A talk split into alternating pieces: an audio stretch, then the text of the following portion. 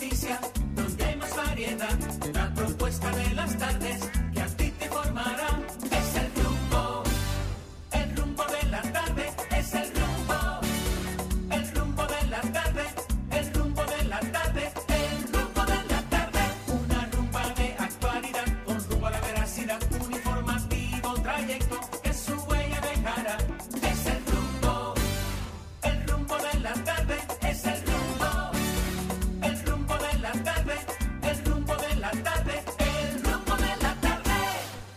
buenas tardes amigos de todo el país, bienvenidos nuevamente a Rumbo de la Tarde, aquí por la 98.5 FM. Soy Miguel Guerrero y estoy encantadísimo de estar nuevamente con ustedes en sus hogares o como siempre le digo, en el lugar donde se encuentran.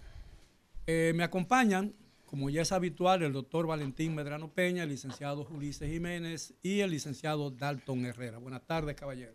Buenas tardes, buenas tardes, don Miguel. Eh, buenas tardes, doctor Valentín Medrano. Y don- buenas tardes, mi compañero aquí, Ulises Jiménez. Hoy es, eh, ya estamos a 8, a 9 de enero, martes 9 de enero y enero sigue su curso, doctor. Hoy lo veo con- como con los ojos, Está medio apagadito el hombre. como con los ojos en la nuca. Cuando yo sea grande quiero ser como el doctor Valentín Medrano Peña. Ustedes me dan un gran aliciente. Buenas tardes, Ustedes me dan un gran doctor. aliciente existencial. Saludos al pueblo dominicano, saludos a nuestro coordinador egregio y caro, Ay, Dios que mío. estuvo ausente y este programa jamás es lo mismo sin él. Don Miguel Guerrero, saludos a Dalton Herrera, saludos a nuestro querido Ulises Jiménez. Eh. Hoy yo quiero, cuando se pueda, y don Miguel Guerrero como coordinador me lo permita, quiero hablar de sexo hoy. Bueno, eh, yo pienso que tú Sin lo puedes un hacer a de partir de, las 5 de la tarde. No, no, no, no. ustedes, verán, ustedes verán que cuando yo le trate el tema, ustedes también van a hacer causa común conmigo. Yo quiero hablar de sexo. Y quiero decir lo siguiente. Todos los que estamos sobre la faz de la tierra somos el resultado de una relación psico-sexo-emocional.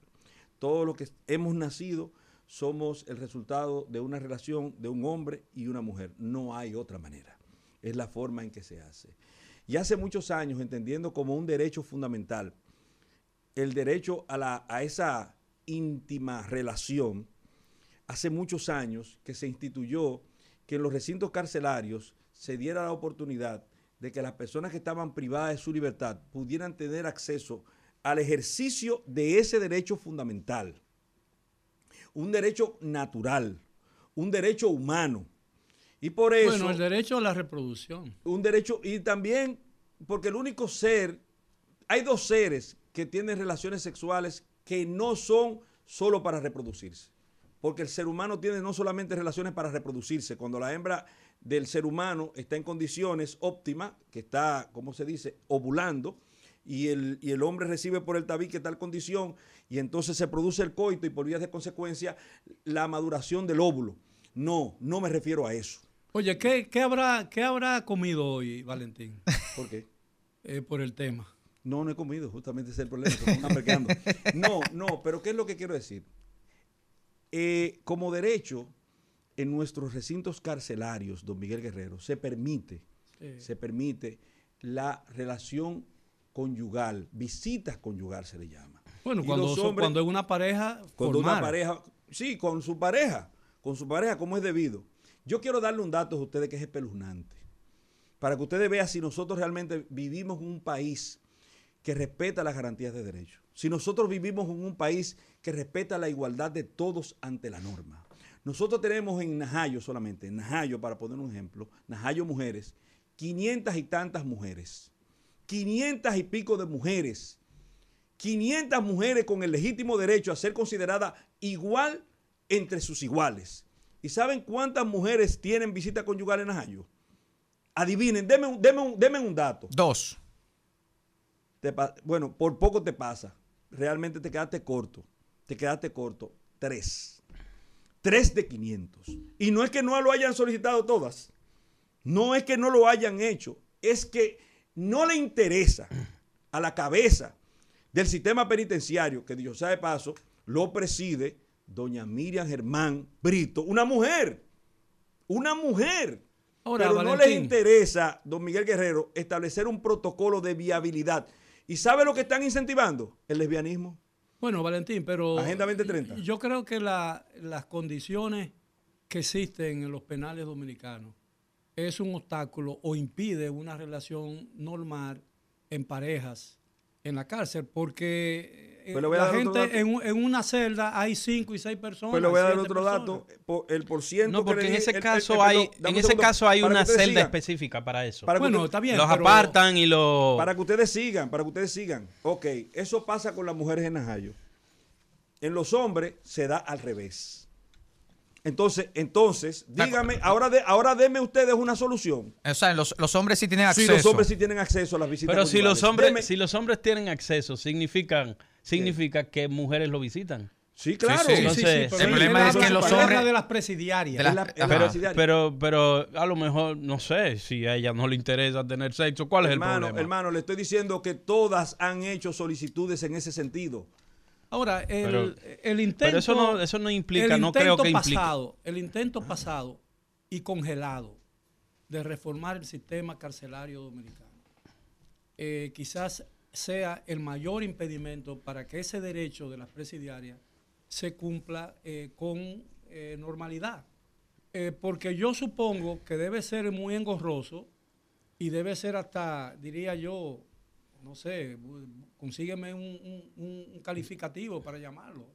Eh, Incómodo. No, y a- casi hasta perverso el hecho de que una gente tenga que tener relaciones con su pareja en presencia de otra persona. Ah, no, pero sí, es así, don claro. Miguel. No, porque La no se trata- No, pero por eso es lo que te quiero decir, Le- que hay que hay eh, una cerda o dos cerdas donde se pueden hacer eso. Entonces viene una pareja y No, está ahí- no, don Miguel, escúcheme. El sistema penitenciario creó cámaras, vamos a decir así, conyugales a esos fines.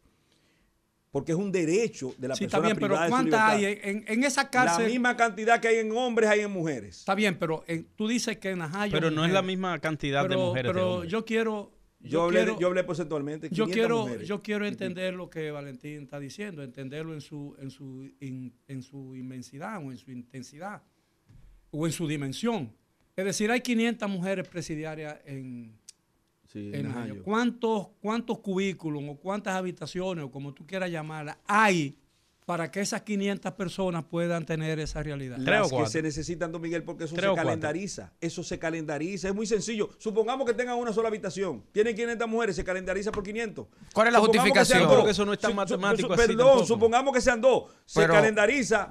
Se calendariza por 250 dividido entre cuántos días tiene la semana. Pero ¿cuál es la justificación Pero, que se le otorga a eso- tres y a otras no? Pero, ¿Por qué? eso- pero usted sabe, de pero usted sabe que eso está sujeto, doctor, Yo a voy otra temprano. cosa Yo- también. Yo, me voy temprano, señores. Yo quiero que ustedes Pero- vean este video. Dame un segundo. Vean este video y después hablamos. No, no, antes de irse Sí, quiero no, que me no, escuchen. No, no, pero yo- No se puede vean- ir sin escuchar. Vean este video, por favor. Vamos a ver el video. Con el permiso. En el Aeropuerto Internacional de las Américas, dejamos nuestro vehículo, vinimos para dejarlo en el parqueo y resulta y viene a ser que el parqueo está supuestamente lleno. Se ve mucho espacio vacío, pero bueno, nos dicen tiene que dejarlo con el vale parking. El vale parking, mientras el parqueo cuesta 1.500 pesos, el vale parking cuesta 6.000 pesos. Entonces, bueno, pero ya uno tiene un vuelo ahí que no puede cancelar el vuelo. Dejamos el carro eh, con el vale parking, 6.000 pesos. Nos piden qué hora llega el vuelo, qué día llega el vuelo, todo de que para estar listo cuando nosotros lleguemos. Aquí tenemos una hora. Yo tengo dos niñas de un año y medio, una esposa embarazada y tenemos una hora aquí afuera. Aquí hay gente que tiene dos horas esperando su vehículo. No hay nadie aquí en la estación de Apolo. A una persona le trajeron un carro que no era de él, a otro le trajeron un carro y le, le robaron cuatro mil pesos. Fuimos a la oficina de atención al usuario, que está aquí, de atención al usuario de parqueo. Nadie resuelve nada, no dicen nada. Ah, sí, eh, bueno, esperen un momento. Fuimos aquí, hay una, una patrulla de policía eh, de servicio aquí. Fuimos allá, no, tiene que ir a la oficina de Aerodón porque nadie tiene que ver con eso ni nadie sabe nada. Todavía aquí estamos esperando, no hay llave de vehículo aquí, esperemos que los vehículos estén aquí. Eh, pero no puede ser que uno pague 6 mil pesos para llegar. Bueno, nosotros, pero- Aerodón. Aerodón ¿Qué es que tiene que responder ¿Qué tiene por que ver eso con lo de la cárcel? Nada que ver, No, ah, nada que ver. Que él quería poner el días- video. No, no, en su ausencia, yo lamento su ausencia primero. En su ausencia, nosotros aquí trajimos el tema eh, descarnado, malsano y abusivo de lo que representa la mentira de las bonomías del pacto que hizo el gobierno con Aerodón. Y trajimos aquí los recibos de ese robo que se está realizando. ¿Sabe lo que? El parqueo costaba, usted venía, iba por una semana, salir del país, depositaba su vehículo en el parqueo, eh, se llevaba su llave y todas sus cosas, porque usted mismo se estacionaba, usted iba para lo que se llama long time parking, o sea, parqueo de larga duración. Y usted duraba su semana, venía y pagaba dos mil pesos. Ustedes lo oyeron a esa persona con su propia palabra diciendo que él pagó seis mil pesos. Y no le han entregado el carro. Y, y los problemas que se tienen. ¿Y por qué tiempo salió él? Por una semana. Porque el parqueo de Long Time Parking, nosotros trajimos recibo aquí. Si tú quieres, búscale los recibos. Bueno, No, no, te digo pero- porque, porque yo pienso, a propósito de que pusiste el video y qué bueno que lo pusiste, porque en el ánimo incluso del programa existe el deseo de que eso no siga sucediendo. Correcto. ¿Por qué? Porque eso, es un- o sea, eso es un desorden. Mire, es una injusticia. Entonces, que esa persona haya hecho un uso de un derecho responsable de denunciar lo que le está pasando, yo creo que es más que suficiente para que eh, los administradores de Aerodón tomen cartas en Mira, eso. yo acabo de regresar de un viaje. Eh, y yo vi eh, lo mal que funciona ese aeropuerto. Eh, incluso eh, cuando yo estaba llegando y el avión se aproximaba al aeropuerto, el piloto anunció que no le habían autorizado aterrizar pura y simplemente porque había mucha neblina sobre el aeropuerto. Y el avión dio, estuvo sobrevolando en el agua sobre el mar Caribe alrededor de una hora y diez minutos y de pronto le dieron, autorizaron a que, y la gente comenzó a preocuparse, comenzó a preocuparse por el tema de, del combustible. Y entonces uno se preguntaba, yo me preguntaba muchas veces, bueno, ¿por qué no lo autorizan a que aterrice en Romana o que autorice en, en Punta Cana? Eh, bueno, finalmente el, el piloto anunció que, que la situación había mejorado y que Torre de Control le autorizó aterrizar. Y entonces él bajó, llegó y cuando estaba casi a punto eh, de, de- de- de bajar la rueda eh, para, para hacer un asunto, el piloto de pronto subió y se dirigió a Punta Cana. Cuando estuvimos en Punta Cana esperando que el clima mejorara, que la situación mejorara en Santo Domingo y que el avión se reabasteció de combustible, el piloto salió y conversando dijo que él no se explicaba cómo Torre de Control le pidió y le autorizó aterrizar cuando él entendía que no había condiciones para el aterrizaje. Pero lo peor no es eso. Lo peor no es eso. Cuando llegamos, no había un gusano disponible. Eh, y tuvimos que aterrizar en, en- en- la pista y tardaron más de 45 minutos en llevar la escalera. Y había un- un- una mujer, una señora mayor, eh, con una emergencia que tenía que salir rápido. Y tuvo que esperar todo eso de pie, esperando que la, que la situación eh, saliera. Lo único que funciona en ese aeropuerto, lo único que funciona en ese aeropuerto son unos servicios privados de VIP que ofrecen algunos bancos y algunas instituciones especializadas con eso. Por eso yo creo que uno de, que uno de los errores eh, y una de las medidas para mí más, más criticables que se ha tomado en esta administración es la extensión del contrato de esa, de esa compañía. Que no ha hecho porque según el presidente de la República, el que autorizó y elogió la extensión del contrato, en el mismo momento en que lo decía, le informaba al país que esa empresa no había cumplido con todos los requisitos y todas las obligaciones que tenía con ese contrato. Lo cual aumentó la indignación con relación a, a ese contrato. Yo creo, pero eh, el país tiene que mejorar eso, pero estamos condenados ya porque es muy difícil. Hay que esperar el 2060, 37 años, hay que esperar para ver si, si finalmente esa compañía mejora las condiciones del aeropuerto. Porque la romana funciona perfectamente, sin problema. Punta Cana funciona perfectamente sin problema. Y el aeropuerto de Santiago, que es otro aeropuerto privado, funciona enorme y, y perfectamente también. Pero Eh, bueno, el mismo contrato establece cuál es la responsabilidad de esa, de esa Bueno, empresa. Pero el Y- presidente y, está dijo, compelido a cumplir. Ulises, bueno, Ulises, el presidente dijo, yo, yo le, eh, eh, esta empresa no, no, cumplido, no ha cumplido con, con eso, pero no nos queda más remedio que extenderle por 30 años. Cuando lo, pu- pudieron haber esperado los 7 años de, de, de cosas, porque yo dudo que en los próximos 7 años esa empresa Entonces, el, el alegato del gobierno era que para que hiciera lo que ya debió haber hecho, había que prolongarle eh, el contrato porque no se podía, ninguna empresa que de 30 años, en 23 había agotado sin cumplir ningún compromiso, era muy difícil que en los 7 años restantes e hiciera los compromisos de los 30 años que había obtenido porque no estaba seguro de que en una licitación dentro de 7 años iba a obtener nuevamente la reanudación del contrato. Lo hicieron, lo hicieron eh, ¿cómo se llama?, Eh, de grado a grado. Eh, entonces ahí no hubo licitación alguna.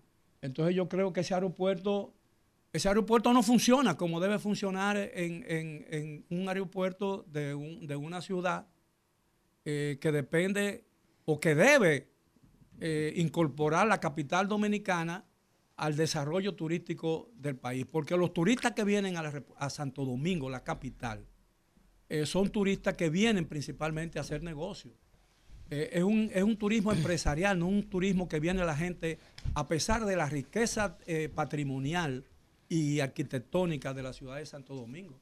Porque no hay condiciones en esa, no hay parqueo y, y- y- bueno, el país ofrece en turismo lo que cualquier otro país ofrece, playa, sol eh, y, y muchas otras cosas que, que se ofrecen en la Dígalo, SO, que se dígalo, ofrecen- atrévase, diga que más, playa y sol y que más, diga. No, no, Playa, más sol y arena. Y arena. Es Playa, sol y arena. eh, y el país no va a poder vivir del turismo como pretende, como se pretende en muchos sectores en el país, no solamente el gobierno, eh, mientras realmente eh, no se planifique el turismo como se debe planificar.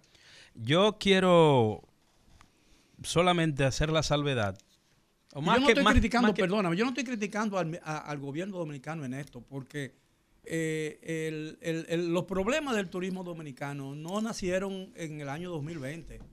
Y los problemas de, de- de las cárceles de mujeres no nacieron en el 2020. Nosotros lo estamos arrastrando desde hace muchísimos años. eh, en una serie de, de, de déficits en, en la, en el cumplimiento de nuestras obligaciones en materia de derechos humanos. Todos los gobiernos han violado los derechos humanos aquí en este país. Aquí todavía no existe una democracia realmente funcional. Pues yo diría, mire, una sola, para pasar a Ulises, Ulises, atención. Mira, Ulises, yo solo le diré a Don Miguel que sí. eh, este problema que nosotros estamos hablando, que ocurre en las cárceles de mujeres, se agravó a partir del año 2020. Adelante, Ulises. Bueno, sí, se agravó porque cada gobierno las cosas se agravan Mire, yo, en lugar de mejorar. yo- dos cositas. Primero con lo de las cárceles que, que yo he visitado, que yo he conocido, sobre todo en Najayo. Pero no por Eh, sentencia. no porque me hayan citado, no porque haya ido a, a complacer a ninguna fémina, lamentablemente. Lamentablemente, repito. Como lamentablemente. Eh, sí, porque para mí sería un honor. No, pero es mejor tenerla en la casa y no en la cárcel. No, no, pero yo tengo la mía en mi casa. Digo Ah. que no he recibido la oferta. es lo que he dicho, no estoy ¿Y de qué diciendo nada malo. No estoy diciendo nada malo. Oye, O sea, aquí va a haber porque la verdad es que, Claro. la verdad Oye, es que eh, cuando- cuando tú llegas a tu casa, puede cuando una, mu- cuando una mujer te invita o eh, cuando invitaba, en mi caso, porque soy casado, felizmente casado, hace casi 12 años, eh, pues eso tú lo valoras. Eres y además casado, porque tiene- yo tengo 56 años. bueno, entonces usted tiene más tiempo que yo. De vida. Lamentando. lament- Yo tengo más tiempo casado que probablemente tú de edad. Pero bueno, la realidad es que eh, conozco un poco esa realidad y, y nunca van a ser suficientes las celdas conyugales, como se le llama, porque además ahí hay varios, varios aspectos que hay que analizar. Todas las mujeres no tienen el periodo fértil o eh, el, el deseo sexual activado al mismo tiempo. Y, y- y cuando viene a ver la misma depresión de estar detenida o de estar eh, subyúdice, pues le lleva a no tener ningún líbido alto. ¿Qué? Entonces, e digo, no digo que es el caso de todas, le digo que en algunas eso pudiera estar incidiendo. Eh, eh, Pero bueno, No relaje, independientemente pero de no eso. relaje, con eso no relaje. Porque Pero, todo- es pero- todo lo no, no, no, pero no, no, pero, todo lo no, no, pero espérese, esa es su posición. Mi posición es que no a todas No, el no- líbido lo tiene No, alto no en tiene- ese tipo de ambiente. Eso- Se lo digo porque conozco casos muy específicos Ajá. que cuando he hablado con detenidas privadas de libertad, dicen, mira, la verdad es que yo vivo la vida aburrida, La vida yo loca. quiero salir de aquí y no viven la vida loca, así como dice el Viven doctor depresivas, Medrano. viven depresivas. Entonces no tienen espacio. Todos los organismos no son iguales. Eso ¿Y por un lado. Y por, y por qué- otro y- lado, perdón, solamente para que tú me continúes así. Eh, bueno, si ¿y no me interrumpe sería un éxito. Sí, pero ¿por qué tú, a, qué, ¿a qué entonces tú crees que se debe que en la población carcelaria femenina se haya incrementado de forma tan abrupta la cantidad de mujeres que practican relaciones sexuales con otras mujeres? Eso es una. Y lo otro, y lo otro, en mujeres que antes, en su vida cotidiana, previo a su encarcelamiento, juzgación también, y todo eso que tú dices que le puede producir, mujeres que eran heterosexuales pasaran a formar parte de la fila de mujeres lesbianas. Una decisión personal. No, no, no, no. Atribuyo eso a una decisión personal. En, en primer momento a una decisión personal. Eh, en un segundo momento, no probablemente, y probablemente, probablemente digo, se le haya estado violando en algún punto el derecho de algunas de tener eso, a lo, lo que yo condeno. No, no es que no lo descarto. Eso, no conozco casos, pero no tengo por qué dudarlo porque el doctor Medrano está de lleno con ese tema. No tengo por qué A mí lo que dudarlo. me llama Eso la tendría atención- que, perdóname, Sí. eso tendría que las autoridades de la Procuraduría General de la República eh, analizarlo y eh, atenderlo urgentemente. Pero yo descarto totalmente que eso sea, como dice el doctor Medrano, de que eso es un asunto de la agenda, de la agenda 2030 que tiene la Procuraduría General de la República. Por favor. A mí lo que me llama la O sea, atención es que de las 500, 3 a 3 sí se lo permiten. ¿Quiénes son esas tres? ¿Y por qué a las otras no? Tres heroínas, me imagino que son. Son tres Pero eh, bueno. millonarias, eh, tienen privilegios. Pero bueno, ¿Quiénes eh, son? el doctor Medrano puso ese tema. Ahora, ese, Pero- ese, ese es el, el principal problema de la cárcel de mujeres. Yo, y lo No lo pregunto, creo. y lo pregunto, No lo creo. no No lo cuestionando creo, tu observación. Eh, no cuestionando tu observación, porque yo creo que como funcionan las cárceles dominicanas, y yo voy a dar tres, tres golpes aquí, eh, yo no sé si esto es madera, pero una, dos y tres. Sí, Es eso es madera, sí, suena Eso es madera, eso es madera. suena- sonó Eh, madera. eh, yo me, me imagino que si yo tuviera la desdicha o fuera una persona que, hay, que hubiera incurrido en la violación de una ley o cometido un delito muy grave, que si yo estuviera en la cárcel, eh, lo que menos me preocuparía a mí en ese momento, conociendo o teniendo información sobre cómo funcionan las cárceles, porque yo no la conozco afortunadamente por dentro. Eh, y eso no quiere decir que, que, no quiera conocerlo, porque yo creo que eso es un derecho fundamental y, y- y- y es, y si nosotros queremos vivir en paz en el futuro, tenemos que reivindicar el derecho y mejorar las cárceles dominicanas para que todo el que, que- que- que viva en una cárcel eh, sea eh, re- reencausada a su vida, ¿no? Y que ya no represente un peligro para la sociedad cuando salga de ella. A pesar de que casi todos los delincuentes son reincidentes, bueno, hay excepciones y todo eso. Pero, pero yo creo que eh, esa no debe ser la principal preocupación de los, de los, de los reos en este momento, porque yo he visto imágenes de, de las cárceles abarrotadas de gente. Y, y los abogados, y tú mismo has dicho aquí, Valentín, que, eh, que, yo, que el 80% de la población carcelaria en la República Dominicana no ha sido juzgada y no, y no, y no guarda prisión por una sentencia definitiva de un juez. Bueno, No es cierto eso. Me hicieron una pregunta y yo quiero responderla. respóndala. Dalton no ha hablado nada en no, esta media hora. No, no, eh, en la próxima yo quiero, y que no me No, interrumpan yo me voy a callar porque tú, tú ¿Por te mereces. Por favor. Yo solamente quiero establecer lo siguiente, a la pregunta que me Por hace favor. Miguel. Mire, analizar, analizar la situación de la población carcelaria desde, desde las afueras, en aire acondicionado, al margen de, de haber estado presos, sin contacto con los presos, sin conocer su realidad, es muy difícil. Es muy difícil porque a veces, de hecho, proponía una persona eh, que no se debía ser juez ni fiscal si al menos no se había pasado un mes preso.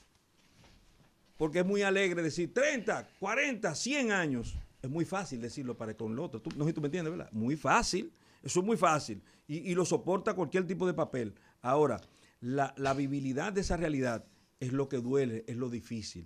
Yo tuve la oportunidad de ir a un centro carcelario con este señor el otro día y nosotros nos dimos cuenta de lo, de lo, de lo extralimitado, por así, ilimitado, que están las personas que están en condición de- de- del de cumplimiento libertad. del cumplimiento de una sanción penal o privado de su libertad esperando a que ésta se produzca. En el caso de la mujer, entonces se extrema, don Miguel. Porque las mujeres tienen el mismo derecho que tienen los hombres. Es, es- es punto. Yo no estoy diciendo, mire, yo no. Está bien, punto. pero- Tienen el mismo derecho. ¿Es su peor problema? Posiblemente no sea lo, lo Bueno, peor, pero pero, yo- pero yo- es un dato, es un dato. Yo no- un yo dato no estoy cuestionando, yo- No, yo sé que una no, yo sé que no, que yo pero yo digo que es un dato sintomático el que de una población de 500 y tantos seres humanos de sexo femenino que han solicitado, porque el problema es que han solicitado, que han solicitado y el Ministerio Público, perdón, la Procuraduría, no es el Ministerio Público, la Procuraduría General de la República la cabeza y el sistema penitenciario no ha prohijado un estadio situacional en el que ellas puedan ejercer ese legítimo derecho. Y cualquiera que me esté escuchando va a decir, oye, de lo que está hablando este tipo, de un asunto de relaciones sexuales de mujeres, pero no son mujeres los que van a decir eso. Mira, eh, ¿Me entiendes? Val- Valentín, yo, yo estoy totalmente de acuerdo con, eh, con tu legítima preocupación por la violación de un derecho. Eh, pero ese no es el único derecho que se le viola No, no, a, no, claro. a- a- a los reos. A veces hasta la violan a ellos. sí, Ni claro. el más elemental No, de- eh, ni el más elemental de fíjate, lo- Yo quiero, yo quiero decir algo. Ay, concho. Eh, Que te metan a ti preso para ver si no es durante la administración anterior, yo solamente tuve oportunidad de conversar una vez con el hoy ex procurador general de la República, que fue en ocasión de que Julieta Tejada, que es muy amiga mía, que trabajaba en el departamento de comunicación, me invitó un día eh, porque el procurador quería eh, conversar conmigo, no sé por qué razón, y yo conversé con él como alrededor de, de 15 o 20 minutos porque él tenía una cita eh, posterior y la reunión se, se- se- se interrumpió quizás antes de, antes de... Y me pareció un tipo interesante y me estaba explicando cuál era su propósito con relación al sistema carcelario. Y las condiciones, por ejemplo, en que normalmente en el país se reclusa, eh, las mujeres van a reclusión por la comisión de un delito o una acusación eh, legítima o falsa, exactamente. Ahora, yo creo que si aquí se ha hecho un esfuerzo, se ha hecho un esfuerzo por mejorar el sistema carcelario dominicano, se hizo durante la administración del licenciado Danilo Medina y bajo la administración de la Procuraduría General de la República del doctor Rodríguez. Eh, Medusa y- que es así. Digo, Meluce y- que es así. y- y Eso- es una pena. Eso es tan cierto que. Y- no, y es una pena y es un crimen. Claro, dele. Es un crimen. Medusa que es Es así. un crimen que se haya paralizado el proyecto de construcción, porque se ha acusado al ex procurador de sobrevalorar una obra que, las, que la sustituta del, del ex procurador sobrevaluó mayor.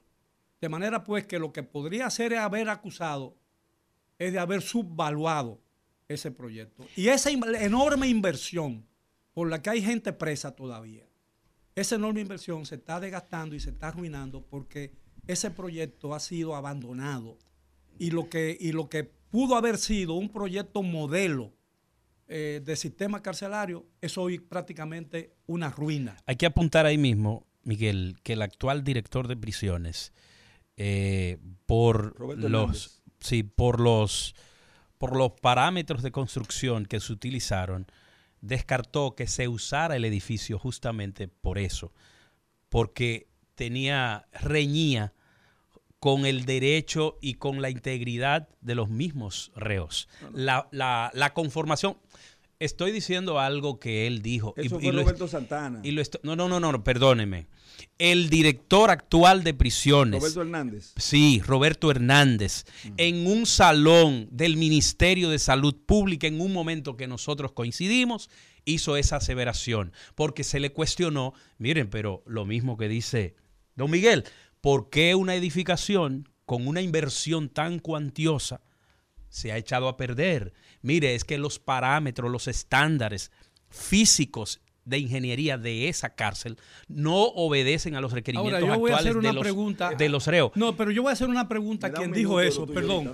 A quien dijo eso. No, es un Eh, por ejemplo, ¿por qué una cárcel nueva que no reunía parámetros supuestamente para ser aperturada? Bueno, yo estoy usando un, un verbo que no, que no, Que no existe. existe. Sí, pero porque lo he leído, pero que no, que no ha sido abierta. Esos parámetros existen en la cárcel de la Victoria que sigue funcionando. No, Pero hay que preguntarle a los ingenieros que la no, no, no, yo construyeron, me- por yo me hago esa pregunta. Eso no es O un sea- asunto de ingeniero, escúcheme. Eso no es un asunto de ingeniero. Claro Esa- que sí. Permítame. Fueron ingenieros que la construyeron. Pero- Yo no estoy ni siquiera pero- acusando al, al ex procurador. Pero me permites. Eh, eh, eh, Pero vamos a hacer una la pausa. y Sí, Dalton, vamos a hacer una pausa. un minuto lo tuyo, Dalton. Pero Sí. dile que un minuto, porque tú Un necesitas minuto. Pero, hablar. Perdón. eh, Por favor. eh, eh, conservemos la temperatura, como dije yo a- ayer. Así vamos a hacer una breve pausa. Regresamos con el tema de hoy aquí en Rumbo de la Tarde por la 98.5 FM. Rumba 98.5, una emisora RCC Media. Donde surge la noticia,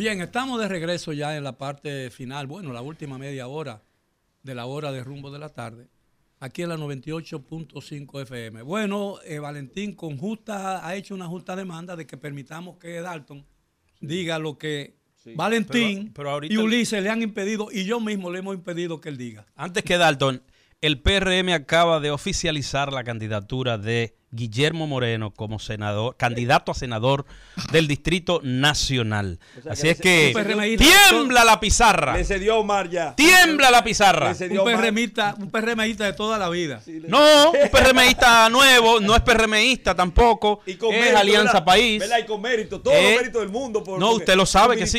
Bueno. Usted lo eh, sabe. Sí. Eh, Los méritos tienen. Bueno, si me permiten. Perfil tiene incluso. Olvídense de Guillermo, hombre. Guillermo está bien. El que, la que está mal es Faride. ¿Es verdad? Sí. No, ya no está tan mal, está de viaje. Tiene opción. Está de viaje. Farides y no tiene Bueno, opción. bueno. eh, antes que yo. No, a ser senadora no, pero a ser funcionaria sí. Antes. No, an- eso, no- eso menos. pero Dios mío. Vamos a permitirle a Dalton. calle Dios mío. Ponga orden, don Miguel. No, voy a coger un buche de agua. Ponga orden, don Miguel. Esto es más desordenado que un gobierno. Antes Ah, que bueno, nada- qué bueno que dice que un gobierno y no que el gobierno de Luis. Antes que nada, quiero eh, felicitar en su día de cumpleaños a dos personas. Primero a Leilani Ciprián, hija de Guido Ciprián, que a su vez es hijo de Felipe Ciprián, su gran amigo, don Guido Miguel Guerrero. príncipe. eh, periodista, maestro de- del periodismo dominicano. Y también a Héctor Marte Pérez, que cumple años Héctor hoy. Ah, jefe de redacción del periódico El Caribe. Puso como excusa de no ir al play a apoyar al escogido esa su moción. cumpleaños. Y que su cumpleaños. que, vaya al, que vaya al play a apoyar al escogido en su cumpleaños y se Bueno, beba Pero Héctor dos tragos cumpleaños ahí. hoy. Héctor cumpleaños Héctor hoy. cumpleaños hoy, sí. Sí. Qué magnífico. Bueno, eh, recientemente, eh, don Miguel, compañeros y amigos, se ha detectado, ya el Ministerio de Agricultura eh, lo hizo público hoy a la una, a la una de la tarde, eh, que se, se, se detectó la mosca del Mediterráneo en Punta Cana. Pero esa detección fue hoy. Le explico. Este gobierno dominicano, el gobierno de Luis Abinader, es el gobierno de la tapadera. ¿Y por qué yo digo que el gobierno dominicano es el gobierno de la tapadera? Porque todos recordamos cuando el Listín Diario publicó los casos de dengue, el ministro de Salud Pública desmintió esa información. Y una semana o dos semanas después, ahí estaba el brote y se vieron obligados a confirmar que sí, que había un brote de dengue. Luego ocurrió lo del cólera en Barahona. Un medio nacional publicó y ministerio, el Ministerio de Salud Pública lo tuvo negando también en su momento y al final la realidad se impuso. Había un brote de, de cólera en Barahona. Pues sucede que hace una semana eh, la mosca del Mediterráneo fue detectada y el gobierno lo sabía.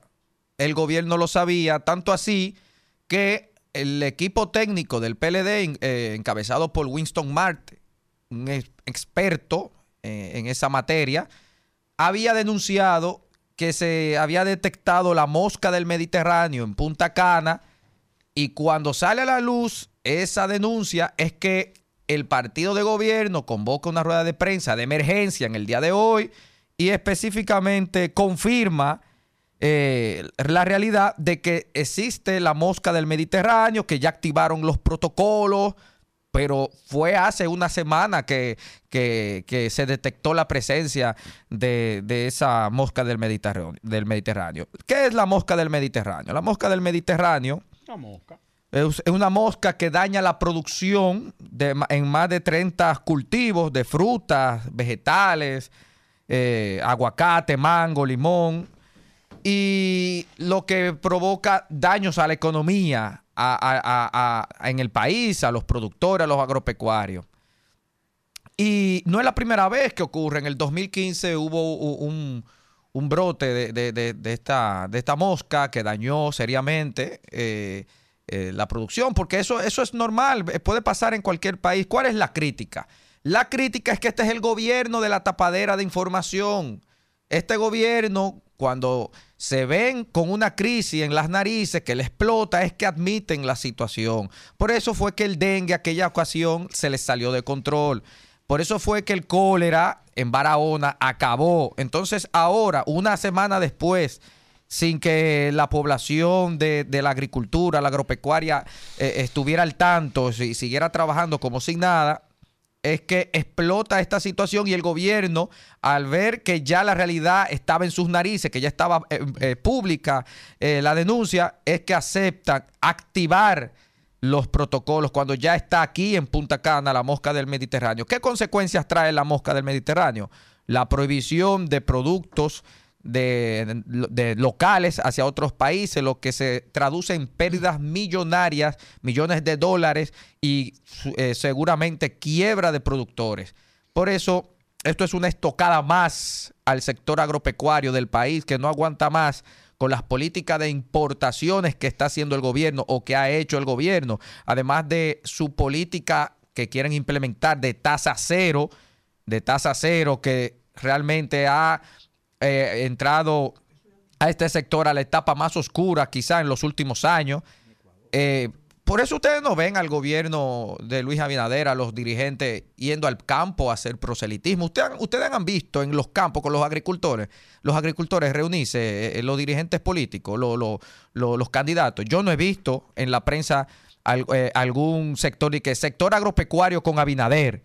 Si existe, puede ser que, que esté muy apagado porque realmente no creo que ese sector ahora mismo esté en condiciones de abrazar a Abinader cuando ha sido tan golpeado. Quizás es el sector más golpeado en la República Dominicana por este gobierno debido a sus políticas e incluso a su dejadez, como en este caso se ha, se ha visto eh, se ha visto público. Yo quiero, si me permiten, don Miguel, y excúseme, para cerrar el tema anterior, de, decirte, tú ves la actitud de, de Ulises, dice, es una mosca, esa es la actitud del gobierno ante los problemas. Esa No, no, él preguntó actitud. qué es la mosca del Mediterráneo. Mosca. Y yo dije, es una mosca. Sí, una mosca. No lo es. Es que es una mosca. Pero yo le pregunto, doctor, Sí, pero no es una mosca. Es Ahora, misma- yo no, yo no la, conozco. la y yo le agradezco a. Dalton que haya explicado lo que es la mosca del Mediterráneo. Atiéndeme, permíteme. Ahora, aquí es palo si boga y palo si no aboga. ati- Atiéndeme, eh, eh, Watson Brazovan. Pero eso es una burla, No. porque Watson no se te pega. Watson es un tipo demasiado feo y raro. Ay, Para usted estarle diciendo a ese señor, Watson Brazovan. En mi familia. No, pero es una falta de respeto. Todo el mundo es loco con Watson. Pero, pero, pero por eso están locos. Por- Por eso están Ey, locos. espérate. Porque ¿A ti no te ¿a gustan quién le haga- eh? No, hombre, esa, esa quejadera. y- No, no, Dice esa que, se, quejadera. dice que se parece a Alejandro Pregúntale a ese señor que ¿Sabes tengo a mi izquierda. Porque Watson ha puesto distancia con el gobierno de él. Pero pregúntale a lo ese- politiza. Está bien. Ahora, permítame. Suave, permítame, suave. Permítame. eh, Muy era, bien. un, un Muy bien. que me siguió Don Miguel y, Muy un, bien. un- minuto que me dio Muy bien, Daltón. le permito. Daltón, Adelante. eh, las mujeres en Najayo eh, eh, están siendo violentadas en sus derechos. Ah, eso es lo de menos. Eh, la mosca está acabando con los cultivos. Es una mosca. Ese es Luis Abinader. Ese es el, el vocero del gobierno. Esa es la actitud. La actitud es, señores, que lo único que importa es lo que ellos ven como positivo de su gobierno. Yo quiero cerrar el tema anterior, porque hubo mucho de desinformación, si me lo permite. Miren, Eh, según, según los criterios internacionales de construcción de centros penitenciarios, esta cárcel cumplía con las exigencias de el, el- el sistema Nelson Mandela, don Miguel. Nelson Mandela para penitenciaría. ¿Y qué fue lo que dijo Roberto Santana? Yo lo busqué, que fue una comparecencia en un programa afamado contra gobierno versus gobierno del gobierno pasado, de lo que hacían críticas y solamente llevaban a personas que estaban en contra del gobierno pasado y a favor del actual gobierno y que por eso siguen cobrando y cobran bien. En ese programa, el director de la Academia Regional Penitenciaria, Roberto Santana, calificó como un gallinero la nueva victoria. Afirmó que la construcción está en contra de todos los paradigmas de las Naciones Unidas. Es director del nuevo modelo penitenciario, dijo durante una entrevista en el programa Tal que el próximo presidente Luis Abinader, el próximo presidente Luis Abinader, ¿me está entendiendo? El próximo presidente Luis Abinader era una actitud de proselitismo que ya no es próximo, es actual. Eh, debe hacer un rediseño de, de lo construido e implementar ocho prisiones distintas ahí. Él lo único que decía era que era demasiado grande y que tenía que, en lugar de una cárcel, funcionar como ocho cárceles separadas. Pero que la construcción no cumple, todo lo contrario, es el sistema penitenciario, la cárcel más moderna de toda América Latina. Y se construyó con 9 mil millones de pesos. Y después acusaron al procurador de que esos 9 mil millones de pesos los izaron, lo hurtaron, lo robaron. Es decir, que esa construcción que está ahí no está ahí. Es mentira. Nosotros estamos, estamos locos. Eso no está ahí. Porque eso se lo robaron todo. Ahí no se puso un solo blog. Y sin embargo, lo peor de todo es la actitud que ha tenido este go- desgobierno y las autoridades de la Procuraduría General de la República, que 9 mil millones de pesos del pueblo dominicano salido del erario, independientemente de lo que usted crea, lo están dejando que se dañen. Y la inversión que hay que hacer después para reactivar eso, don Miguel, estamos hablando de miles de millones de pesos. Y yo quiero saber quién demonios le va a responder al pueblo dominicano por esos miles de millones de pesos que se han perdido por una actitud tosuda, por una política abusiva, inservible, que va en contra, en detrimento de los mejores intereses dominicanos. Porque puede ser, mire, póngale que sí, que se robaron unos cuartos, pero ahí hay un bien que es parte del patrimonio del pueblo dominicano. Bueno, eh, la verdad es que hay muchas cosas que tendrán que ser reas, reaseminadas. Reasi- bueno, Re- reexaminadas. reaseminadas. No.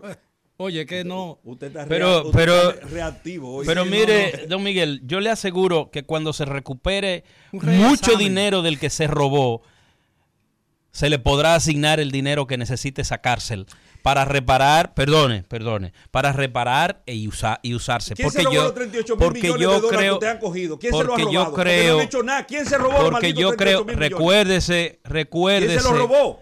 Porque recuérdese. aquí no ha habido un, un gobierno más ineficiente pero, que este y que haya pero- manejado más dinero. Pero, pero, perdón, doctor, pero el vamos- que, ha- el que hable más duro no es el que tiene más Pido- razón. le pido perdón solo a yo les digo, evidentemente, y a mí también, que yo sé que me pide perdón, porque usted es humilde. Eh, bueno, le quiero decir, Miguel, le quiero decir, trae. que eh, parte te de ese dinero- que venga con otro del PRM porque tú estás en desventaja. no, al contrario, No, yo hablo no, más no, bajo. No, no, es justo. Yo, no, no, contra uno. yo me siento sumamente cómodo con mi amigo Valentín Medrano. Eh, pero yo no, viejo. Mu- sumamente cómodo. Este, porque que, este que es dirigente, yo no. Porque aparte de que lo se nota, se nota, no, él maltrata el discurso, que no es a mí, él maltrata el discurso. Se nota que está desesperado y lo entiendo, lo entiendo.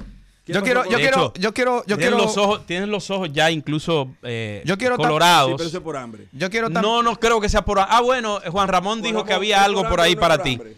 Juan Ramón, hambre. cuando tú puedas, lo levantas y te lo llevas. yo, yo como el anuncio aquel. Quiero tocar otro Ahora, tema. Solamente cinco- decir, solamente a las 5 de decir. la tarde tú tienes hambre. Es tan mala la So- situación. solamente decir, Don Miguel no le ayuda. sola- solamente decir, bueno, eh, eh, don Miguel se, a- se suma a veces a, la, a la reacia posición del doctor Medrano, que cuando se recuperen los dineros que se llevaron las, las pasadas autoridades, se podrán corregir, no ese problema, no, se podrán corregir otros, porque mientras tanto, aquel maletín de factura que dijo Danilo que dejó o que le dejaron, él lo triplicó y por eso están las situaciones que están. Bueno, yo no me quiero ir sin referirme a la semanal de ayer del presidente Luis O sea, ¿tú no vas a Abinader. eso, tú? No, es que yo respeto la opinión de cada quien. Yo no vine a convencer, yo vine a escuchar y a exponer mi, mi- mi posición. Dígale que aprenda. Dalton, dígale Oye, que Está aprenda. nombrado y cancelado tú. Peña Gómez, dime. Yo no quiero irme sin referirme a la semanal del presidente Luis Abinader, donde anunció el plan Más Salud y Más Esperanza de Vida, que suple de medicamentos gratis a los pacientes hipertensos, pacientes de diabetes. Un- parece que es un anuncio nuevo, algo novedoso, algo extraordinario, pero resulta que eso está desde el año programa- 2002. El programa de alto de No, no, No, no, no, no, es no, otro, no, es el mismo, no es el mismo. Es un, me- eso es un programa que es desde Hipólito Mejía. Es el despacho. Desde Hipólito Mejía, desde el año 2002, pero él lo expone y los medios tradicionales lo recogen inmediatamente como que es algo nuevo. Y es penoso porque salió en las portadas de los medios tradicionales como que sea algo nuevo. No creo que haya sido Es que se- no se lanzó el programa de entrega de medicamentos. Eso no fue lo que es se lo lanzó. mío, él anunció lo que No, se no, entrega, su- no, se suple medicamento, que no es gratis también, la palabra está mal porque eso se paga de los impuestos, nada es gratis, ni siquiera el aire que es respiramos. gratis para la ciudadanía que lo necesite. Pero no fue el lanzamiento de la entrega de esos medicamentos. No, no, no, es un Fue- anuncio.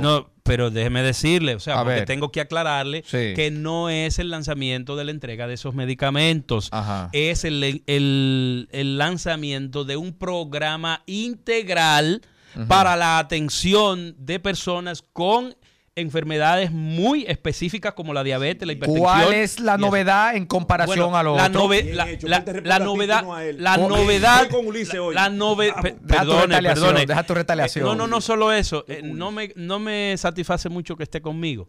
Óigame lo que hay. Óigame lo que hay. Toma ahí. Lo que quiero, porque como Dalton trajo eso a colación y creo que, 98.5, que tiene una una confusión sencillamente. No, no, Chanel Rosa Chupani quiero- y fue. quiero- bueno, Chanel, acuérdate que Chanel es de la oposición. No, pero un hombre Y quiero decir, que- y quiero decir, No se va a porque, para eso. porque tú sabes una cosa, Y tú sabes una cosa, Chanel, si hay alguien que tiene conocimiento de eso, es Chanel. Tiene peso. Tiene peso. Además fue muy eficiente siendo en Senado. de los mejores Eso hay que funcionarios. Mejor que reconocerlo. Ahora bien, ahora bien, hubo un- momento en que precisamente porque el presupuesto no daba que se descuidó Ah. la compra de esos medicamentos, pero no hace tres años, no, no hace no, tres no, años. Lo que se ha hecho es reformular ese presupuesto para que alcance para todos los que necesitan ese medicamento. Y sí hubo una ausencia de entrega. Y sí hubo una, no una ausencia de de entrega. No, no, no, no. Ahora. Recientemente. Pero ¿y para qué lo anuncio como nuevo? Pero perdóname, es que eso se estaba reformulando. Es todo el sistema. Yo solamente quería aclararte eso. El punto no es- es un lanzamiento de entrega de medicamentos esenciales para bueno, esos pacientes. bueno. El punto es, el punto es que lo ponen como que si es nuevo. No, no es nuevo. Ah, Lo que ha es. habido una in- integralidad ¿Me permite con ese agradecimiento? Sistema de entrega. Don Miguel, en tres años, tres años usted y yo tenemos casi cuatro, lo que te- casi lo que tiene el gobierno aquí. Y, y- y en este año es la primera vez que nosotros fuimos tomados en cuenta para los regalitos que mandan. Y quiero- Agradecer al Banco Popular. agradecer al a Claro, AFP, claro, a AFP Popular. A la AFP del Banco Popular. Por los detalles de Navidad. por los detalles de Navidad. Tres años esperando, gracias a Dios, la AFP. Bueno, yo, yo te voy a decir una cosa. Sí, a yo- mí me yo- parece. Yo estaba esperando. eh, a mí me parece. Mira, yo vengo, yo vengo de una escuela. Yo vengo de una escuela de periodismo. Ay, qué- Yo vengo uno de, de una escuela de periodismo que nunca eh, pensó ni nunca disfrutó de regalos, especialmente del gobierno dominicano. Yo a mí, a mi casa o a mi oficina, nunca ha llegado un regalo procedente de un funcionario público. Yo sí tengo, recibo eh, regalos y presentes. Yo, yo digo presentes porque un regalo es una, es una canasta de 300 mil pesos, 150 mil pesos. ¿no? Yo estoy hablando, por ejemplo, de un presente. Que un amigo, con motivo de la Navidad, te manda una botella de vino y tú reciprocas eh, ese regalo. Como una costumbre. Pero yo nunca he esperado, nunca he esperado un regalo, eh, ni me interesa esperar regalo, porque cuando yo quiero ir a una fiesta, yo la hago. Pero usted habla a título personal, ¿verdad? No, fíjate, porque yo cuando eh, a mí, bueno, eh, son, son No, es una posición muy personal. De Miguel, él. una Miguel, posición muy personal. Son En el fondo, yo le estoy diciendo a la AFP Popular que le agradezco. No, Le no, yo recibí el el, mismo regalo. Le agradezco el gesto, un, Yo- buen de- un bonito detalle, pero yo quería. que Pero además no, lo- no mandaron de que bebida, no, lo no. que mandaron fueron cosas muy utilitarias como Cargadores. una libreta de Unos apuntes, cargadores. unos cargadores, Sí, hay Un eh, termo, que un ayudan, termo. que ayudan Un a la labor Una periodística. vasija Hay térmica. dos vinos. Sí. Pero yo quiero decirle. La a ti te la- vino. A la, AFP Popular, yo quiero decirle lo siguiente, señores, de a la AFP Popular. Yo tenía la expectativa, la esperanza, sinceramente se los digo, de pasar cuatro años haciendo este programa con don Miguel Guerrero, o sea, los cuatro años de este gobierno, y poder decir al final, wow, en cuatro años de gobierno, nosotros nunca recibimos un ágape. Así que se le llama, ¿verdad? Sí. de parte de parte de funcionario alguno. Eh, y obviamente ustedes no son parte del gobierno. O sea que ustedes no tienen a nosotros en las mismas condiciones todavía. Y queremos que así continúe, porque yo me inscribo en la tesitura manifiesta por don Miguel Guerrero, porque no es posible que uno necesite combustible para decir las cosas que tiene que decir. Y yo en, alguna, en algunas ocasiones, en términos personales, y lo hemos hecho todo, hemos visto con, buen, con buenos ojos y agrado algunas de las acciones del gobierno y hemos hecho causa común con el vocero del gobierno aquí presente. Y me alegró muchísimo que el vocero del gobierno del, en el día de hoy se comiera a Dalton. Por como- cierto, eh, yo quiero felicitar desde aquí, yo quiero felicitar desde aquí a mi amigo y hermano Diego Pesqueira por su designación como vocero del Ministerio de Educación. Es un león. Es amigo mío. Afeitado. No, no, eh, Es amigo es mío. un león afeitado. ese amigo tuyo, se la busca. Es amigo mío. Y qué bien. Es amigo y mío. Qué bien. Coño. Amigo el mío. mejor vocero que ha tenido la policía Mira, y a- ahora el, a- el mejor vocero, Oye, atención país, Diego que se Pesqueira. puede gastar un ministerio. Diego Pesqueira. Muy buena, amigo- muy buena su amigo- persona. su- Bueno. Su amigo Celso Marrancini y Diego Pequeira son gente que tienen suerte. Son hombres de Estado. Bueno, eh, la verdad es que eh, de todas maneras, a pesar de, de que esto parece eh, desenvolverse entre lanza y lanza, Un rollo el Rambo. eh, la verdad es que este programa a veces me luce muy divertido. Así que ha sido todo por hoy. Gracias por su atención. Los esperamos mañana, como de costumbre, a las 4 de la tarde para otro rumbo de la tarde por la 98.5 FM. Rumba 98.5. Una emisora. RCC Media. La libertad solo reside en los estados en los que el pueblo tiene el poder absoluto. Por el respeto a los valores democráticos y la dignidad del pueblo dominicano, el rumbo de la tarde, plural, objetivo, comprometido siempre con la verdad. Con Juan TH, Rudy González y Georgie Rodríguez. Los poderosos ya están en el aire.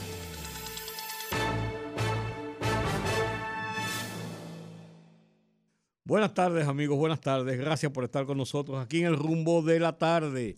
Juan Taveras Hernández, un servidor Rudy González, Georgie Rodríguez está volando en este momento hacia República Dominicana. Mañana esperamos tenerlo aquí para hacer este Dream Team de comunicación que agotamos este espacio todas las tardes de lunes a viernes de 5 de la tarde a 7 de la noche. Buenas tardes, don Juan. Buenas tardes, señor. Buenas tardes a todos, a todas. Bienvenidos a este espacio, el rumbo de la tarde, el verdadero rumbo de la tarde. Hay otros que son, se desvían del camino. No, no. No, no, No, se desvían. No, no se desvía. No. Pasa que hay rumbo, rumbitos, rumbotes. Ah, bueno, sí. Déjalo así, ¿ves? Suena más bonito. sí, más- sí. Ay. Menos elegante, pero sí es verdad. Sí, hay de todo en la viña del Señor. Claro. Si no fue muy aburrido esto, ¿eh? El mundo fue muy aburrido.